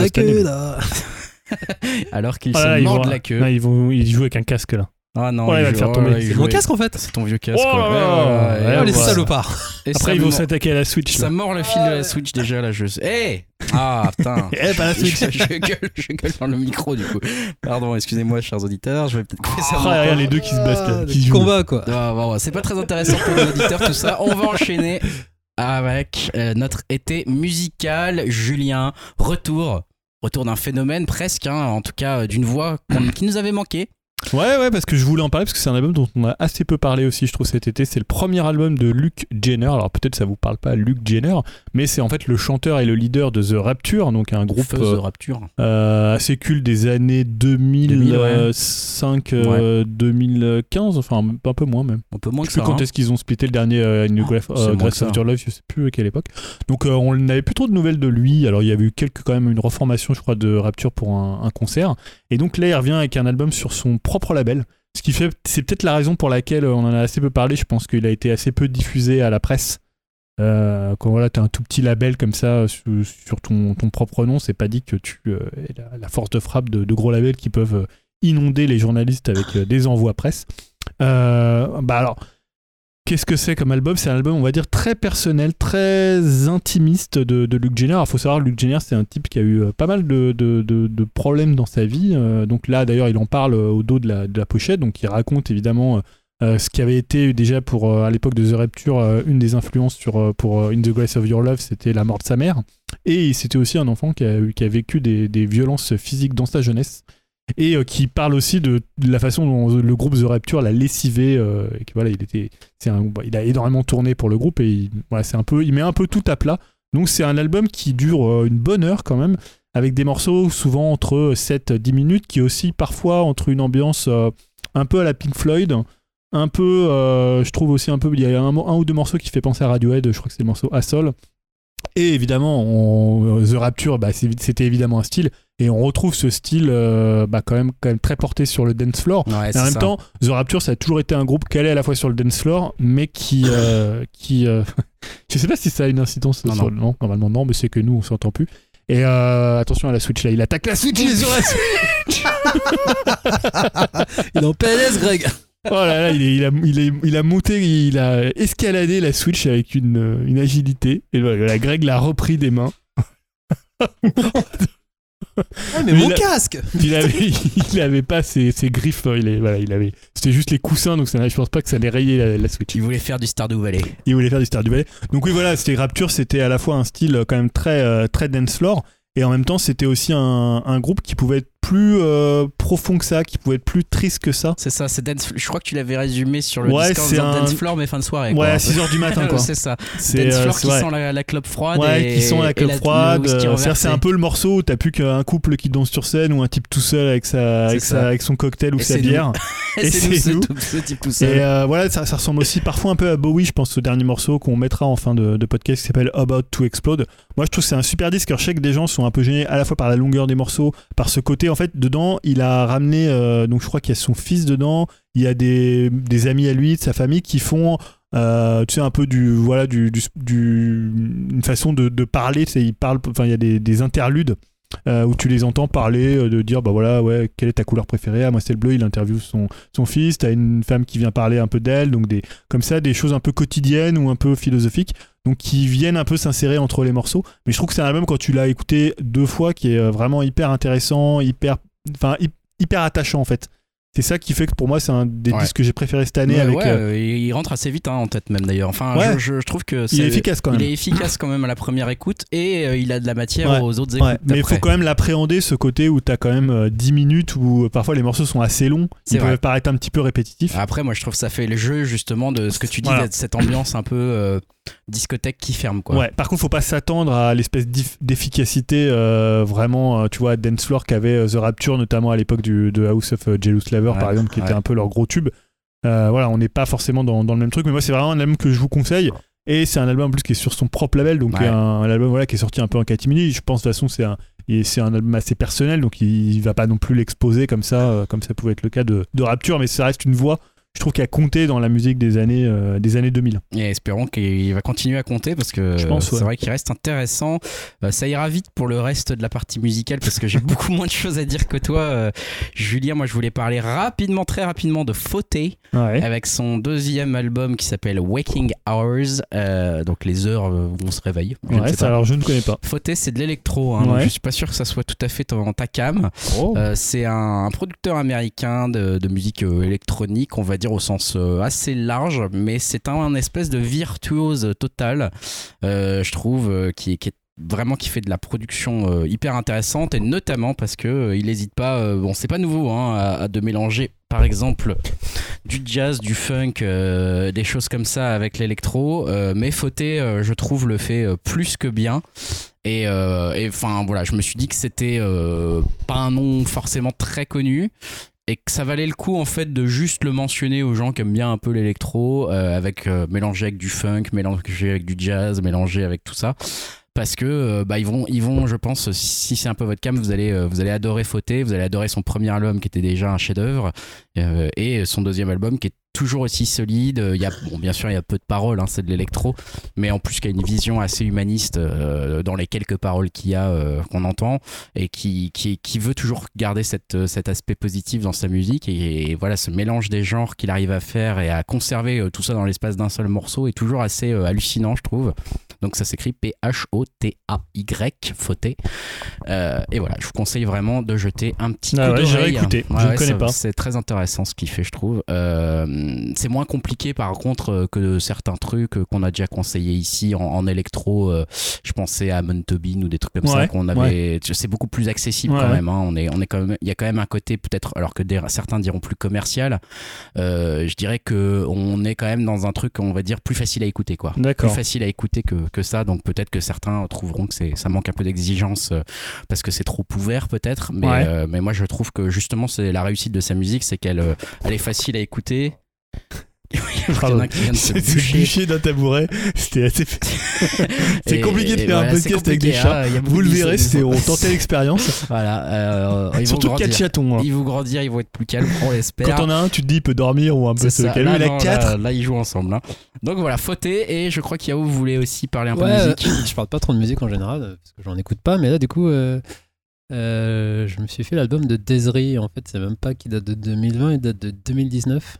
Et en fait, c'est son album d'avant, il datait de 2004, donc euh, 15 ans de d'absence, c'était assez significatif.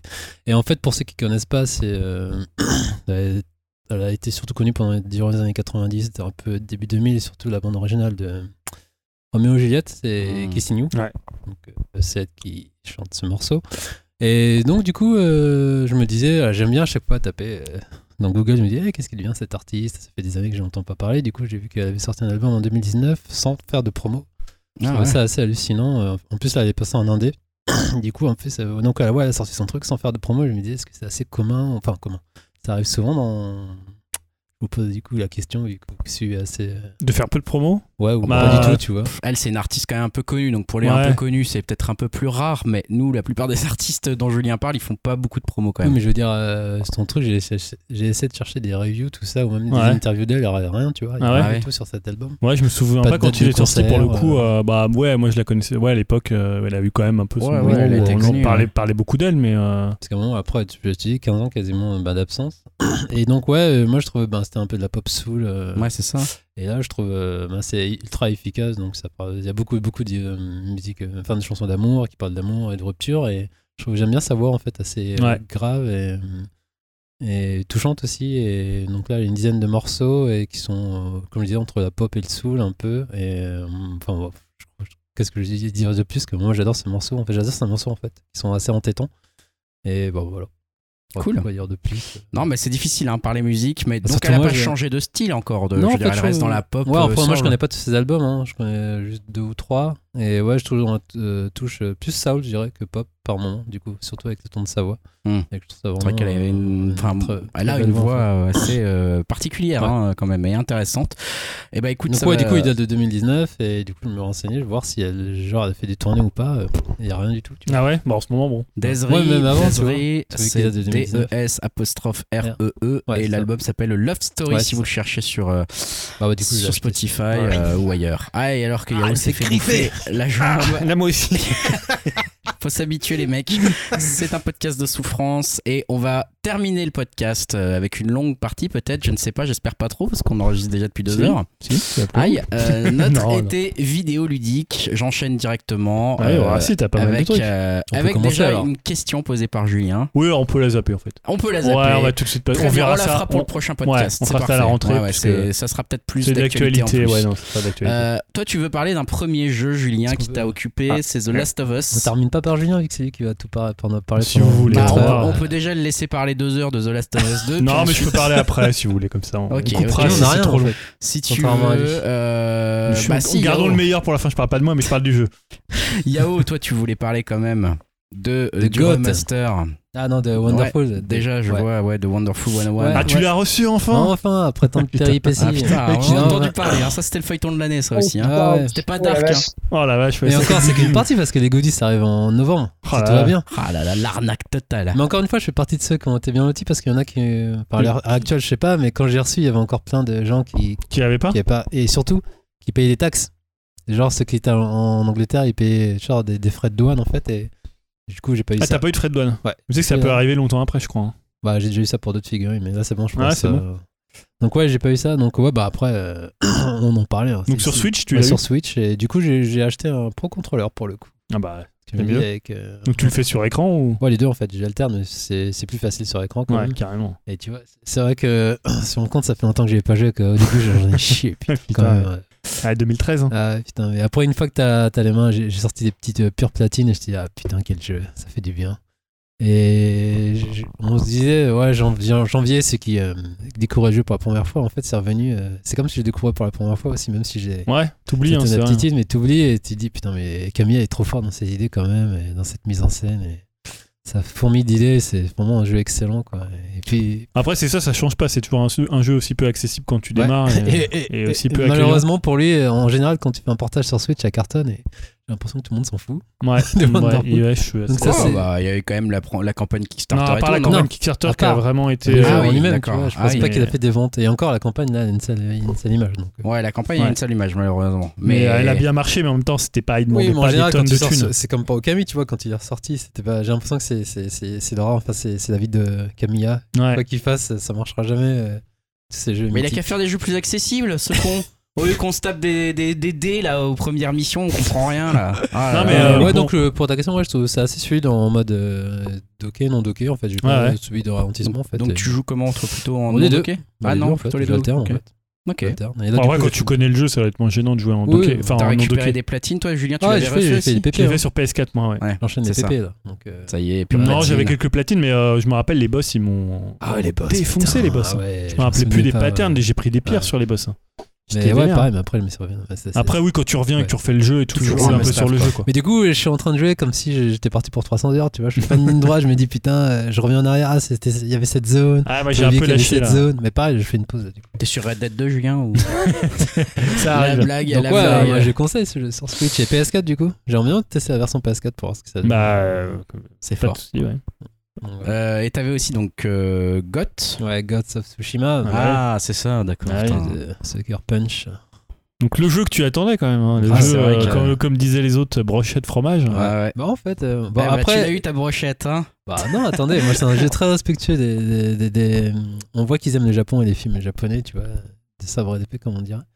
Et après moi j'avoue, j'ai jamais fait d'Assassin's Creed, donc peut-être que euh, je suis un Yankee, j'avoue, on met Japon, j'achète, donc je m'en fous, mais peut-être que c'est un Assassin's Creed bis. C'était, c'était euh, comment Dim qui avait envoyé Ouais, cette photo là où tu voyais un mec qui était deg et puis après tu le mettais Japan et euh, il ça, c'est ça. Et c'est- Tim qui a envoyé une photo avec des chaussures avec un Boba Fett et le mec il l'achète direct, c'est ça C'est pareil. Donc, On a tous nos problèmes de Yankee. Donc ouais non bah moi moi j'adore hein. Je me balade dedans j'aime bien je trouve ça assez contempla- contemplatif bon après je sais bien c'est l'émission quête FedEx tu vois c'est genre euh, tu peux libérer ça délivrer ça Là, Ouais. pareil on touche pas ouais délivrer ça euh, chercher telle personne euh, chasser les mongols de ce village après c'est ultra répétitif mais c'est un peu répétitif. Ouais.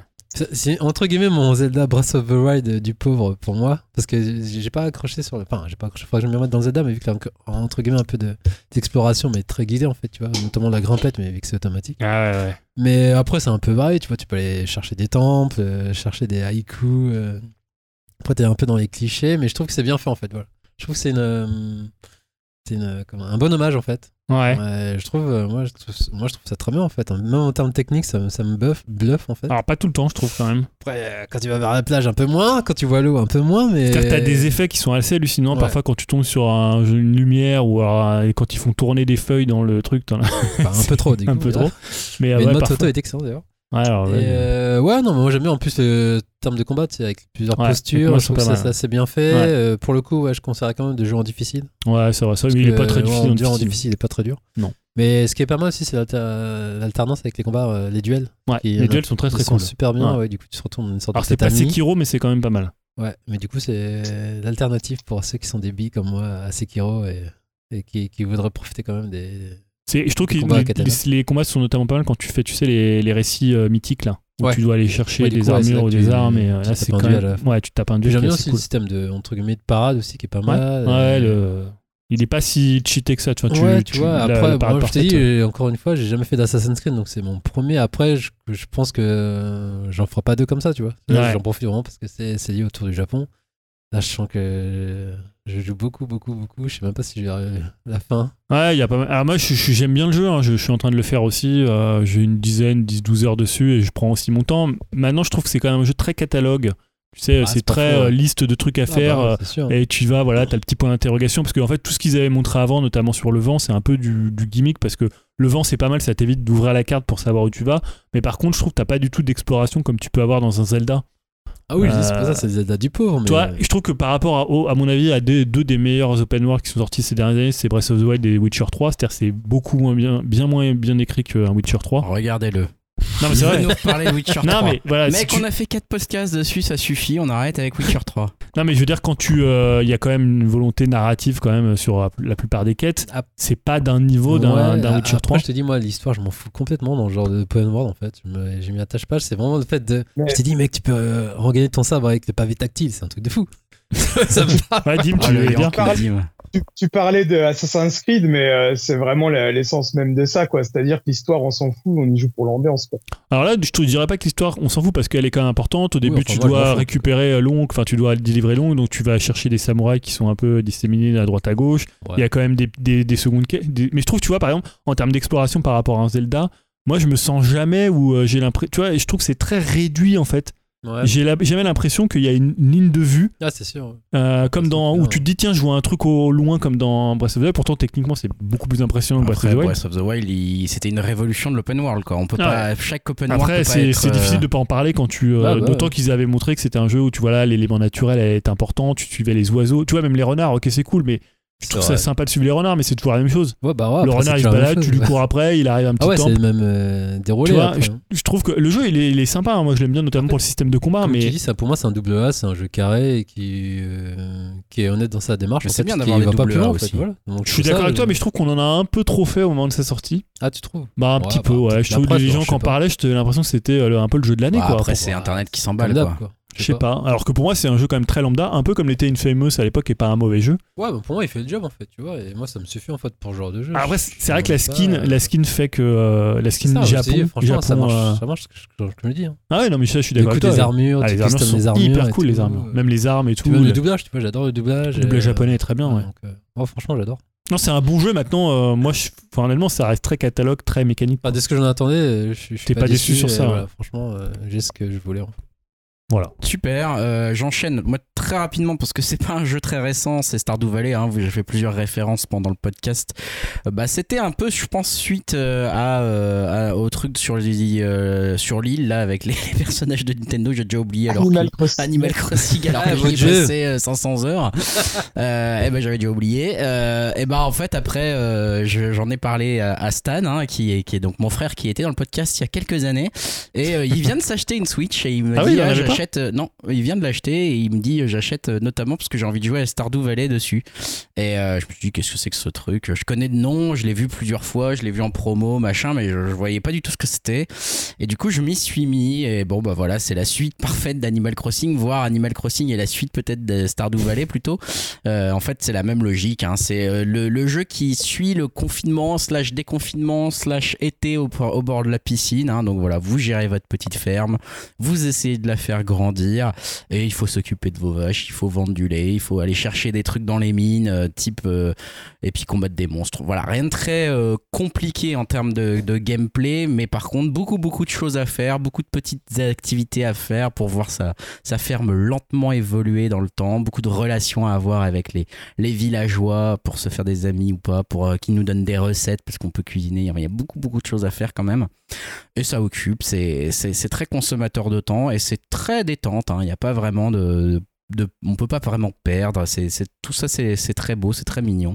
Donc voilà, j'y ai passé énormément de temps et je compte continuer encore à y passer énormément de temps sur Stardew Valley. euh, Comme Animal Crossing, c'est ça. ça va être. Bah, tu sais, Animal Crossing, euh, je l'ai- là je l'ai bien rincé quand même. hein. Tu continues Euh, 600 heures. Ouais, j'ai passé un truc comme ça, ouais. Donc, Vous euh, avez cassé les couilles avec ce jeu là. Ouais, mais tu vois, 600 heures, tu vois que ça vaut le coup. Euh, Stardew Valley, on va s'orienter vers la même chose, je pense, à peu près. hein. Donc euh, voilà, attention à pas mordre les prises, les enfants. Je parle au chat, bien sûr. Peut-être qu'on peut enchaîner avec Dim et Fall Guys, puisque Ah, Julien, toi, bah tu voulais en parler aussi. aussi. Donc ça peut faire une bonne Ouais. transition avec toi, Julien. euh, le après. phénomène, le jeu phénomène Fall de Guys, ce... alors j'en ai jamais pas entendu parler, moi. Donc il va falloir tout me briefer là, Tu n'as pas complètement. entendu parler de Ah Fall bah, Guys moi, j'ai été, je me suis laissé emporter par la hype euh, de ce jeu, hein, et je, dois bien avouer que je comprends son succès. Qu'est-ce que c'est? Parce que déjà- alors déjà, euh, face à un jeu qui est hyper accessible, parce qu'il y a que trois touches à connaître, une pour sauter, une pour plonger et une pour attraper.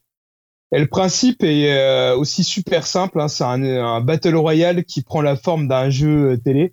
Alors à la Ninja Warrior hein, pour les plus jeunes ou Interville, euh, la en moins. pour les plus vieux. en vrai. gros, on est 60 sur une map et on doit aller euh, d'un point A à un point B et forcément il y a plein d'obstacles. Et on peut également euh, faire chier les autres participants en les poussant ou en les retenant, par exemple. Euh, Il y a aussi d'autres types de mini-jeux comme euh, une espèce de foot Ouais. avec des balles, euh, enfin des ballons de foot géants, euh, une chasse aux œufs où on doit récupérer des œufs et les mettre dans notre euh, dans notre camp. C'est des, ça c'est des mini-jeux par équipe. Ouais, le concept de la Et, queue aussi, récupérer les queues là. Ouais, voilà, aussi récupérer des queues, des espèces de queues de renards qui sont accrochées et on doit les choper sur les autres participants. Et euh, pour moi, c'est ouais, c'est ce qui fait aussi hein, le, le succès du jeu. Bah, c'est c'est le fun euh, immédiat.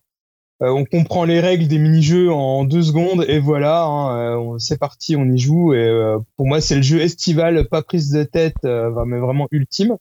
C'est un bon jeu apéritif qui se consomme, allez, par tranche de 20-30 minutes par session. Hein. Au bout de 30 minutes, bon, on en a quand même un petit peu marre. Hein. Donc c'est que en Euh, ligne aussi, du coup, j'imagine. Enfin, C'est que en il ligne, n'y a pas de version. Ouais, euh, c'est que- c'est que, c'est que du online, ouais. euh. Et euh, donc voilà, c'est pas le jeu du siècle, mais il faut bien avouer qu'on se marre bien à chaque partie. Et euh, chaque mini-jeu propose euh, bah, son lot de rigolade et aussi de frustration. Alors pour moi, la frustration, euh, elle est surtout due à la physique du jeu. hein. Les persos, euh, c'est des espèces de petites patates et ils se déplacent vraiment euh, tels quels. Ils sont assez lents et assez lourds. ils- et on a envie d'avancer plus vite, mais on peut pas. euh, on se Ah, fonce il- dessus. Il ressemble un peu au bonhomme Michelin là. Ouais, c'est Ouais. ça, ouais. Euh, Tu aimez bien la DA donc, euh, Moi j'aime bien, ouais. Ouais, la deux, Ouais. Yao euh, râle sur la DA. C'est pourtant un jeu d'Evolver, tu devrais. Ouais, je trouve ça lambda. ouais, c'est ça. et, euh, bah après, c'est un jeu qui génère on va dire, pas mal de haine, Non. mais C'est surtout du, du riz. Comment tu disais, Dim? Je disais, ouais, c'est un jeu qui, euh, qui peut pas mal euh, dire, générer de la, de la haine euh, Ah ouais, et ouais. aussi rire. euh, Enfin, voilà, quoi. Surtout quand tu te fonces dedans au début, quand t'es 60 et euh, que t'arrives pas à passer, passer une porte parce que tout le monde essaye de, de passer la même ou des choses comme Ouais. ça. Et euh, c'est aussi un peu le sentiment qu'on peut avoir, euh, ouais, voilà, quand on tombe sur des mini-jeux en équipe parce que euh, on a beau bien jouer, si on tombe ouais, avec t'es ouais, euh, t'es- t'es hyper dépendant des autres. Voilà, c'est très vite compliqué. Et bon, Ouais, après, tu- j'avoue aussi avoir profité de l'inverse. hein. Ouais, c'est vrai, ça arrive des fois où toi t'es nul et finalement ça, ça passe parce que Ouais, la- voilà, l'équipe avec toi est bonne. Mais ça, comme tu disais, comme euh, c'est un Battle Royale, l'idée c'est de faire du top 1. Alors moi j'ai jamais réussi à faire un top 1 pour le coup. Moi non plus, j'ai déjà été en finale, Ouais, mais jamais réussi. Et euh, donc voilà, donc après quand tu es dans un truc en équipe, t'es quand même un peu dépendant des autres. Mais euh, euh, alors il faut dire qu'il est dispo donc sur PC euh, à l'achat, mais en ce moment il est offert euh, avec c'était Ouais, sur le PS Plus. Donc en fait si t'es PS Plus, tu l'as bah, gratuitement si tu veux un. Et d'ailleurs, je crois que c'est le jeu euh, PS Plus qui a été le plus téléchargé. Ouais, de, ouais de, de- pour le coup de l'histoire. Et euh, non, moi, en plus, c'est un jeu, par exemple, moi, je sais que les enfants ont beaucoup joué. Et c'est un jeu qui marche hyper bien avec des, des, des jeunes. Et ça, tu vois, on, souvent, on fait une partie chacun. Et puis dès que ça perd, on passe à l'autre. Et c'est un jeu comme ça, comme tu sais, c'est un jeu assez apéritif. Alors c'est vrai que là, c'est devenu un phénomène parce qu'il y a énormément de streamers qui sont dessus et qui, euh, qui font, euh, qui font, euh, comment, qui, qui font la Bah, c'est notoriété vraiment du le jeu. jeu euh, idéal pour le, pour le stream ou YouTube. Ouais. Quoi. Ouais, carrément. Et donc là, ils ont annoncé la saison 2 pour octobre, qui sera celle médiévale. Là, ça va être un, une espèce de truc avec des chevaliers et tout ça. Et euh, non, moi, je trouve que c'est un jeu qui fonctionne quand même hyper bien. C'est vrai, comme tu dis, c'est pas un jeu où tu vas jouer deux heures de suite, quoi. C'est un jeu où tu fais une session de 30 minutes et puis euh, et tu passes à autre chose. Mais honnêtement, moi, j'ai joué avec mes enfants et ça a vraiment super bien marché, quoi. C'est-à-dire que, comme tu dis, c'est hyper Ouais. simple, quoi. Il y a trois boutons et ils adorent, quoi. Tu rigoles bien, mais moi c'est pareil, euh, je joue en ligne avec des amis, mais euh, je crois que j'ai jamais lancé le jeu euh, tout seul pour jouer contre d'autres gens que je connais pas. Enfin, Ouais, Vraiment, ça. Bon, ça change pas grand chose Ouais. quand tu joues contre d'autres gens, finalement que ça soit tes amis ou deux. Souvent, comme c'était, que- enfin, tu vois, quand tu commences à 60, c'est tellement le bordel quand tu arrives dans les premières ouais, portes. c'est sûr, mais bon, quand t'es en partie, que tu discutes en même temps, que tu rigoles euh, Ouais. sur euh, les actions des autres et tout, euh, bon, c'est ça rajoute quand même euh, du charme au jeu, quoi. Tout seul, bon, ça reste un des mini-jeux de, de base, quoi. C'est pas très intéressant. Faut vraiment le faire à plusieurs, quoi. Mais du coup, tu peux être chez toi, là, tu, tu mentionnais tes enfants, euh, Julien, tu peux jouer à plusieurs en même temps Non. chez toi? Non, non, nous, d'accord. on fait chacun une partie. Et, euh, voilà. Ok, je comprends mieux. Donc Fall Guys, donc c'est dispo sur, tu l'as dit, je PS4 crois, et PC. PS4 et PC en ce moment. Doucement quand même, Yao, s'il te plaît, avec les chatons. Il, il commence à Ouais, les lancer il essaie sur de, les voilà, murs. il essaie de voir si Ça retombe sur ses pattes, non Ouais, oui, bah, euh, doucement quand même. c'est petit encore. Il peut se casser Ah, une faut un patte. prendre la vie, quoi. Ouais, ouais. Ah, il monte sur les, sur les rideaux et tout. Ouais, bah, je vois ça là, je vois mon rideau qui bouge tout seul, feu, feu mon rideau.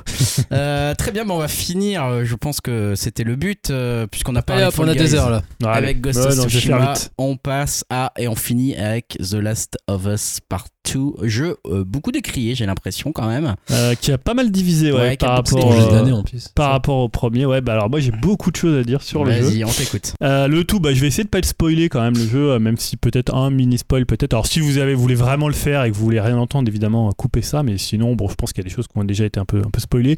Euh, J'ai envie de dire, c'est un peu le jeu qui m'a habité euh, tout l'été. Alors c'est pas du tout un jeu de l'été. hein. Euh, Pour le coup, il est sorti le 19 juin, mais c'est un jeu, euh, bah, évidemment, qui est très très sombre, très désespéré, donc pas du tout un jeu feel good. Un jeu mature. Euh, mature si tu veux. Euh, voilà, donc c'est un jeu qui m'a habité bah, à la fois quand j'y jouais, quand j'y pensais en dehors, et même quand j'écoutais l'OST qui est vraiment excellente. Il y a quelque chose d'assez viscéral, de, comme je disais, c'est un jeu très très triste, euh, vraiment désespéré. Euh, alors moi je dois préciser que j'étais pas un, un- je par- c'est-à-dire, dans la catégorie il y a des gens qui ont adoré le premier Last of Us Euh, moi, j'étais pas dans cette catégorie-là. J'étais pas non plus la catégorie des gens qui détestaient Last of Us, qui disaient que voilà, c'était un jeu qui était surcoté machin. Je trouvais que c'était un bon jeu. Mais euh, bah, je sais que Stan en avait parlé ici, lui il avait pas du tout aimé, il était complètement sorti du jeu parce que pour Ouais, euh, des de- questions de, de d'IA qui étaient un peu particulières. Donc moi c'est un jeu que j'avais bien aimé, qui était assez direct pour le coup. Euh, donc je pensais, tu vois, j'allais pas non plus en terrain conquis, j'étais pas à me dire c'est un jeu que je vais adorer. Or, bah, c'est peut-être le jeu, un des jeux, je pense, qui m'a le plus marqué déjà de cette génération, clairement. Et euh, je pense que c'est un de mes jeux préférés euh, de ces dernières années, de l'histoire peut-être du média. Waouh. Voilà, non, mais je vais assez, Pourquoi, alors, pourquoi assez loin. Il n'y a pas de Euh, combo dedans, pourtant. Comment Il n'y a pas de combo, il n'y a pas de. Non, mais c'est un jeu plus complexe que ce qu'on veut bien, euh, ce qu'on veut bien en dire. Donc le, le contexte du jeu, bah, on est toujours dans un univers post-endémique. hein, c'est la suite directe du 1. C'est-à-dire si vous n'avez pas fait le 1, ne faites pas le 2. Euh, même n'allez pas pour dire tiens je je veux faire le 2 euh, parce que tout le monde voilà je veux me faire mon avis mais parce que le 1 euh, il instaure quand même une relation avec les personnages de Joël et Ellie qui est hyper importante dans le 2 et la 2 est clairement la suite directe c'est à dire qu'on a une ellipse d'abord de quelques mois puis de 4 ans. Et donc on joue Ellie qui a, pour le coup dans le premier elle avait 14-15 ans a, elle a 18-19 ans. Donc elle vit avec Joël et avec d'autres euh, survivants de cet euh, univers post-pandémique euh, et elle vit dans une ville qui s'appelle Jackson avec la petite communauté fortifiée. Donc elle a sa vie, à la fois une vie amoureuse, euh, une vie où elle fait des patrouilles pour, euh, pour, des, pour en fait, tuer des, des infectés. Et voilà, on sent que sa relation avec Joël est un peu compliquée suite au, au premier épisode sans trop spoiler. Et voilà, pour le coup, je vais pas trop en dire plus sur le scénario. Euh, c'est bah, compliqué de pas en dire plus euh, là euh, pour faire. ça, En gros, il se passe quelque chose ouais. qui va faire un changement de situation. Voilà, qui va faire un changement de situation et on va plus du tout être dans la même esprit que dans le premier, on va être dans un jeu de vengeance, dans une espèce de vengeance à, à- comme si tu avais deux mêmes faces d'une même, euh, d'une même médaille. Et voilà, bon, euh, après, les- je sais que les, bon, maintenant, je pense que tout le monde euh, sait qu'il y a plus, plus ou moins deux personnages principaux dans le jeu, et tu vas jouer ces deux personnages principaux dans deux grandes parties qui en fait vont, euh, vont pour le coup se, se répondre et se, se questionner, qui sont de longueur égale. Le jeu est très très long. C'est ça. Euh, pour Et un je jeu, on va dire. très- la gueule là, je savais pas du tout. Hein, tu savais qu'il Ah, y tu a deux coup, personnages euh, Ah, il y a deux je- personnages. Et c'était déjà dans le cas dans le premier, tu jouais, Joël Oui, et Ellie. Tu vois, je savais même pas. que- Bref, je savais pas qui était. Bon, bref, je connaissais Ah pas ouais, l'histoire du euh, D'accord, ok, bon, c'est pas très important. y de toute façon, tu, dès le début, tu sais que tu joues un autre personnage dans la, la première heure de jeu. hein, pour le coup, il n'y a pas de.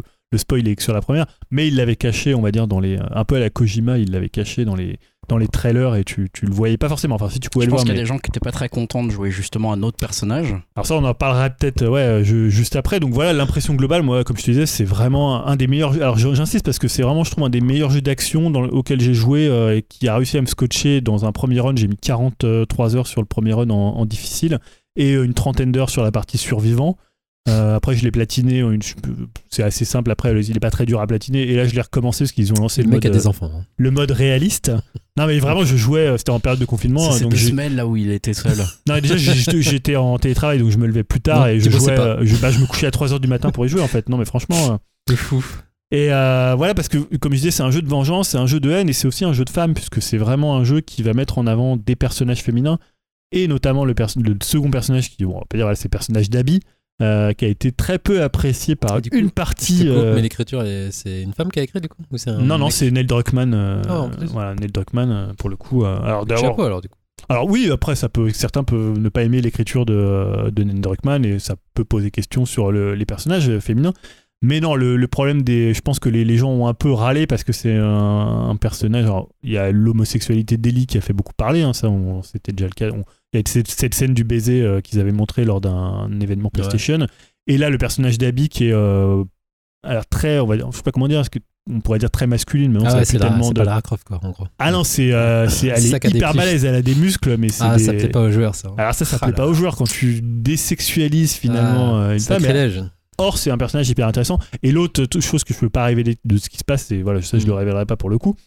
Euh, voilà, mais moi c'est un jeu, je vous conseille de prendre votre temps. Je dis qu'il fait une quarantaine d'heures, mais vraiment jouez en difficile, fouillez. Vous n'êtes pas des testeurs, donc vous pouvez prendre votre temps et pas de rusher les jeux parce Ah, que dis difficile, mais il y a des gens qui aiment bien jouer au normal pour l'histoire aussi. Tu dis difficile, Oui, tu peux. mais- Alors après, moi je dis ça parce que en fait, le, les, quand tu- les modes de difficulté supérieurs influent vachement sur le gameplay parce que tu as beaucoup moins de ressources. Hmm. Donc tu dois beaucoup plus euh, rechercher, crafter, utiliser l'infiltration plutôt que de. C'est vrai, en normal, tu peux. Je dis pas que le jeu est facile en normal, mais tu vas utiliser moins de possibilités de gameplay du jeu. Parce qu'en fait, finalement, le jeu il se construit toujours sur en plusieurs plans. T'as un pan infil- infiltration, un pan euh, combat, combat et un pan euh, survie, quoi. Et C'est pas redondant du coup pour toi. Je pense que certains peuvent trouver ça redondant parce que euh, comme le jeu fait une quarantaine d'heures et t'as souvent, tu vois, c'est souvent un peu le même jeu, un peu type muret, un peu à la Gears of War où euh, tu sais quand tu vas arriver qu'il va y avoir des personnages et euh, voilà, il va falloir les, liquider soit discrètement, soit un peu plus avec, on va dire, avec des armes. Et après t'as un pan un peu Walking Simulator, ils vont essayer un peu de te raconter. En fait, la construction, beaucoup ont dit ouais, c'est un jeu narratif, c'est ouais, la mort du jeu vidéo, alors que c'est un jeu très très très traditionnaliste dans son approche du jeu vidéo, presque PS2, PS3 on n'est pas très loin de ce que faisait Resident Evil 4, de ce que faisait Kojima avec euh, MGS2. Euh, mais voilà, déjà, il y a un truc qui est fondamental dans le jeu, et je pensais pas dire ça un jour, en fait, c'est la partie technique. Et en, fait, souvent, le, truc qu'il y a, c'est que, tu vois, on en parle souvent ici, la technique, c'est pas, on n'est pas forcément des dingues de technique, on en parlait tout à l'heure pour euh, Ghost of Tsushima, c'est pas forcément, moi, j'attends pas un jeu qui me mette une claque technique, mais là, en fait, les animations faciales, l'animation en général, elle est tellement fabuleuse que ça participe, en fait, au jeu. Tu vois, des fois, tu as des jeux qui sont hyper beaux. Tu prends un Uncharted, c'est hyper beau. Mais finalement, ça sert pas tant que ça le jeu, à part sur des panoramas, sur des trucs comme ça. Là, en fait, tout ce qu'ils peuvent faire avec l'animation faciale, toutes les émotions que les personnages vont ressentir, ils n'ont pas besoin de mots pour faire ressentir. Tu vois, un seul regard, une expression de visage. Valley, euh. Et il n'y a pas du tout, moi, je trouve, de Uncanny Valley. C'est un truc complètement dingue. Et tu vois, même une petite expression de visage, tu vas te dire, ouais, je comprends ce qu'elle veut dire. Ils n'ont pas besoin d'avoir un dialogue qui souligne ça. Et ça, c'est voilà, c'est- c'est c'est dû à la qualité des animations, des visages. Et encore une fois, leur grosse force, c'est la narration environnementale. c'est un jeu qui coûte quoi. Pour le coup. C'est-à-dire Euh, niveau budget quoi. Ouais, Alors c'est un un jeu qui budget coûte aussi, budget et niveau humain parce que si tu sais que c'est un jeu. Oui, euh, je vais dire, qui fait euh, du normal crunch, entre euh, guillemets. on parle comparé de- à d'autres prods, tu vois. Ah bah ont- c'est c'est un quadruple A. Là on Voilà. parlait tout à l'heure d'un double A. Là c'est un quadruple A. Je veux dire techniquement euh, il y a un, un niveau de détail quand tu vois les nattes par exemple la natte de débit quand tu la vois de dos. Tu te dis putain c'est quand même juste dingue quoi. Après peut-être est-ce que on en a besoin d'aller jusqu'à ce niveau de détail? Mais après c'est un autre débat. Euh, et la narration environnementale, elle est quand même assez fabuleuse. C'est vraiment leur grande force à, Naughty Dog. C'était déjà dans le cas dans le premier. Un seul environnement, parce que c'est compliqué quand tu fais un jeu couloir d'arriver par rapport à un monde ouvert à te faire euh, ressentir l'univers qu'il y a autour. Euh, tu vois, dans un jeu, un, tu vois, un truc comme Ghost of Tsushima ou Witcher 3, t'as le temps, tu visites tout le monde, tu passes du temps. Là, faut que ça soit quand même un petit peu, un petit peu plus rapide. Voilà, les quelques défauts, c'est peut-être un peu euh, l'IA des alliés qui est pas toujours au top comme c'était le cas dans le premier. Euh, mais voilà, et je voulais dire aussi, c'est un jeu qui est extrêmement ambitieux euh, dans ses choix narratifs. Et finalement, pourquoi il divise autant C'est parce qu'il fait des choix. Alors, il n'y a pas du tout, c'est pas du tout un jeu comme Witcher où, où tu vas choisir, tu vois, où tu des, vraiment des choix de joueurs. C'est Euh, le jeu qui fait des choix à ta Voilà, place. c'est le jeu qui va te mettre te devant met des situations. position, voilà. euh, ouais. Mais jamais toi, tu seras acteur des choix des personnages. Tu les subiras. Ah oui, donc ils sont écrits les Ils personnages. sont, aussi. voilà, les personnages sont écrits, tu subiras. Il y a un côté tragédie euh, à la Shakespeare et c'est pas pour rien que presque le, le lieu central c'est un, un théâtre. Euh, donc voilà, c'est pas, faut pas s'attendre à ce que tu aies une influence euh, sur les, euh, sur les, la mise en scène, sur euh, les choix de tes personnages. Et je trouve il y a vraiment un nombre de séquences cultes que j'avais pas vu peut-être depuis RE4 quoi. Euh, franchement, euh, il y a des, des choix, euh, des choix dans les situations. Moi, je les trouve pas forcément redondantes, mais t'as des trucs où ça m'a scotché et pourtant ça marchait pas trop dans, par exemple, dans, dans un Uncharted 4 où voilà, à un moment, je me disais ouais, c'est c'est presque un truc où ça met le spectateur en dehors, mais là, c'est tellement bien fait. C'est vraiment tellement fort que, euh, bah, je sais pas, c'est un peu, tu vois, au niveau narratif, dans le choix qu'ils ont fait, l'équivalent de ce que euh, Nintendo a fait avec Breath of the Wild Ouais. côté gameplay. Ouais, ouais. C'est-à-dire de repenser un peu le truc. Je sais pas s'il y aura d'autres jeux comme ça, parce que je pense que en termes de, de, tu vois, de production value, c'est impossible de faire un truc qui soit au-dessus de ça. Enfin, c'est c'est complètement dingue. Tu vois, ils ont mis, je sais pas, 7 ans. Euh, c'est euh, Ah, si, techniquement. PS5, le prochain. Ouais, peut-être le prochain Naughty Dog, mais euh, donc voilà, je trouve qu'il y a eu des faux débats avec le review bombing parce que euh, euh, voilà, il y a plein de gens qui n'ont pas apprécié ce qui se passe dans le jeu, qui n'ont pas apprécié les Ah, personnages. plein de parce gens, euh, la sphère internet quoi. ouais, la comme sphère internet, mais moi honnêtement, ça m'a. qu'on en soit toujours là quand même. Enfin, Bah, après, ça c'est un autre point, hein, mais bon. Que les mecs aillent toujours foutre des mauvaises notes parce que la nana elle est lesbienne ou qu'elle est baraque et que du coup c'est pas comme ça qu'on les aime. Bah, en fait, c'est les critiques, c'était voilà, c'est un jeu qui sert, euh, tu vois, les, J- les JW, c'est un jeu qui euh, sert, euh, voilà, la- la- le, le- le combat euh, LGBT, tu vois. Oh là là. Alors que franchement, le fait que Ellie soit lesbienne dans le truc, c'est pas du tout un. Mais ça, c'est l'abus d'internet. Hein. Ouais, c'est ça, c'est les mecs qui vont râler quoi. Ouais, alors ça c'est toujours toujours le cas. Alors que le jeu il fonctionne. Après, tu peux critiquer le jeu, c'est-à-dire dans son propos, c'est pas un jeu qui est hyper fin. C'est un jeu sur la vengeance. Donc la vengeance, c'est jamais quelque chose de très fin. Tu peux du le coup, voir est-ce que dans tu plein prends de du films. plaisir ou tu es quand même mal à l'aise dans le jeu? Alors C'est moi, ça, je le truc. comprends que certains soient mal à l'aise parce que c'est un jeu qui t'épargne rien. Euh, Non, mais comme- mal à l'aise, je veux dire, quand tu incarnes le personnage, tu Non, sens je- quand même. c'est ça, euh, ouais. Je- Enfin, je pense que c'est un jeu qui peut te mettre mal à l'aise parce que tout ce que tu vas faire et la, le, le degré de réalisme visuel fait que quand tu étrangles un personnage, il y a quelque chose d'assez horrible en fait. Et le jeu est hyper dur, hyper. euh, Il glorifie pas le truc. quoi. il glorifie pas, genre, le truc, euh, mais en même temps, il c'est pas, enfin, il y a- ils prennent pas de pincettes quoi. Hmm. Tu vois, c'est très, c'est très gore, mais pas gore dans le sens où c'est fun quoi.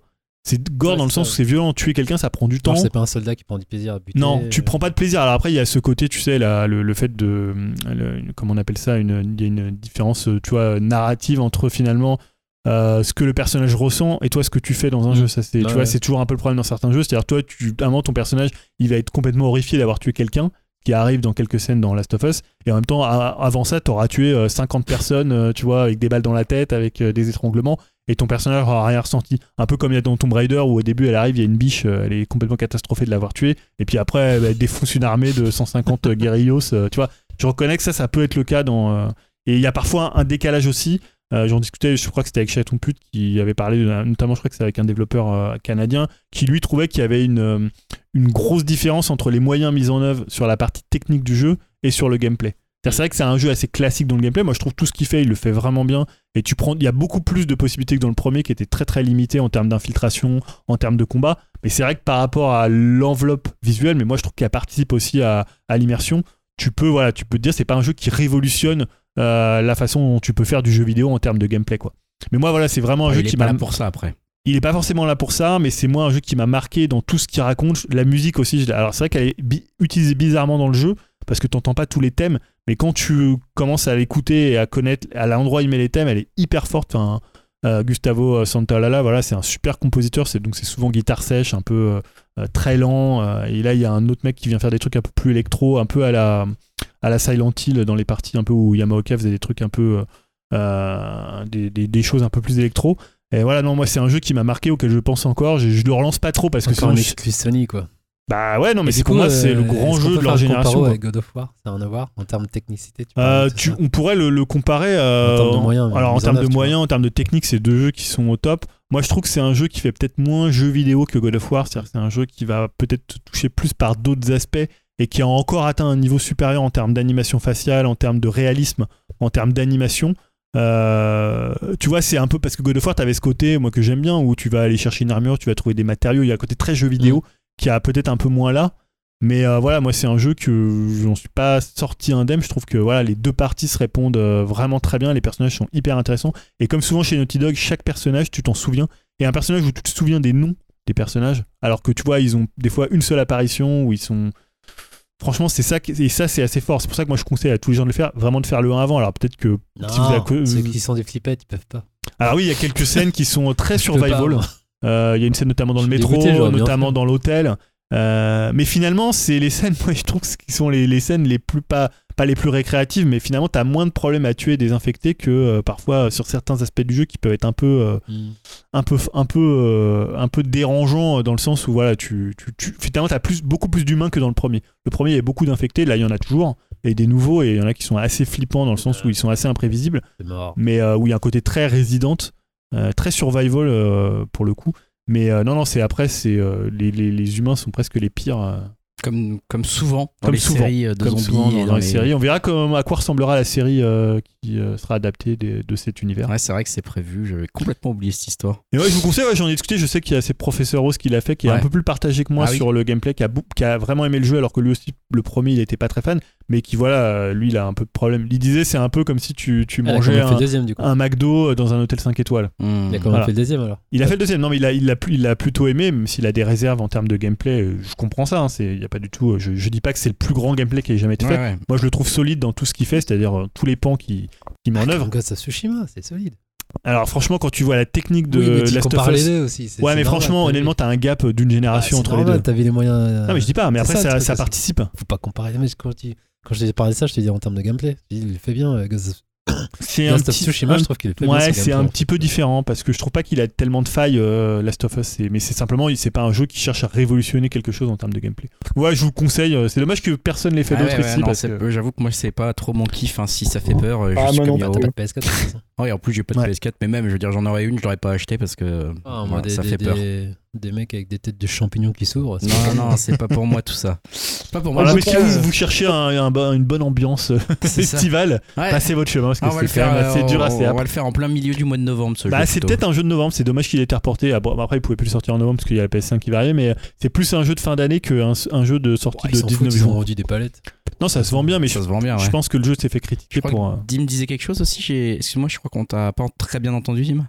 Ouais, non, euh, je disais que euh, moi c'était pareil, vu que j'ai Ouais. même pas réussi à finir le premier. euh, Toi, t'avais pas aimé faisait- même le premier, pas que pour ça. Tu... J'avais pas trop aimé, mais aussi ce qui faisait partie euh, du fait que j'avais pas trop aimé, c'est que euh, moi je j'aime pas jouer pour être stressé et ça me stressait beaucoup. euh, Bah, tu sais qu'ils ont fait un mode pour toi, qui est, euh, c'est le mode permadeath, c'est-à-dire que tu joues et si tu meurs, tu meurs définitivement. Ça, c'est vrai que c'est pas stressant. tu peux plus jouer. Voilà. Tu dois non, tu, non, tu dois recommencer. Ah oui. Voilà. Tu revends ton jeu. Non, tu peux. 60 euros. Voilà. Donc ça doit être ça, ça doit être bien stressant. Non, ça c'est pas pour nous non plus. Ouais. Si en plus t'es un noob comme moi aux jeux vidéo, hein, reste sur son Stardew Valley, c'est très bien. En tout cas, merci pour ce numéro donc 97 qui se termine par cette critique dantesque d'un jeu dantesque. Dommage qu'on peut plus parler. Et, euh, et des- attends, euh, déjà 2h25 Non, non, mais- d'enregistrement. Julien, je t'en prie, podcast, ne euh, sois pas gourmand. C'est déjà. Ah là là, c'est déjà un des plus longs enregistrements qu'on a fait depuis au moins 10 numéros. Donc euh, je, je- je vous ai mal contrôlé ce soir. Je m'en excuse c'est auprès des hein. auditeurs. Ah, c'est les chats là, ça nous a. C'est perturbé. chats, ouais, j'avoue.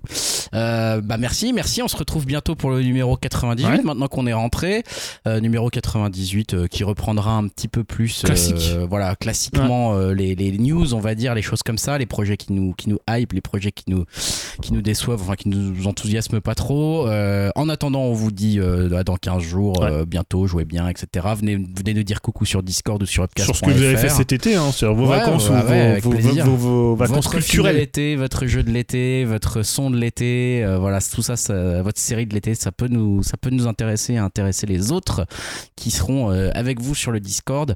Euh, on n'a même pas parlé des podcasts de l'été. hein. non, Très important. heureusement, Il y en avait pas. heureusement. Ah, Il y en avait. Il y en avait, monsieur. Euh, on finit en musique. Ouais. Bah, évidemment, tu a- dit. hein, Moi, euh, j'avais choisi ce morceau-là, donc euh, Luke Jenner, donc de ex euh, The Rapture, chanteur de The Rapture. Le morceau s'appelle About to Explode, qui ressemble un peu, choix. je trouve, à Dolphin euh, de David Bowie. ah, c'est un- Oui, une belle Heroes, non, pardon, comparaison, pas ouais, Dolphin, Heroes. C'est une belle comparaison de toute Heroes. façon. euh, Luke Jenner, euh, tu en as bien parlé tout à l'heure. C'est le moment de l'écouter. Ouais. Puis on se dit à dans 15 jours du coup. Bah, ça marche. Salut à tous. Salut. Salut. Salut.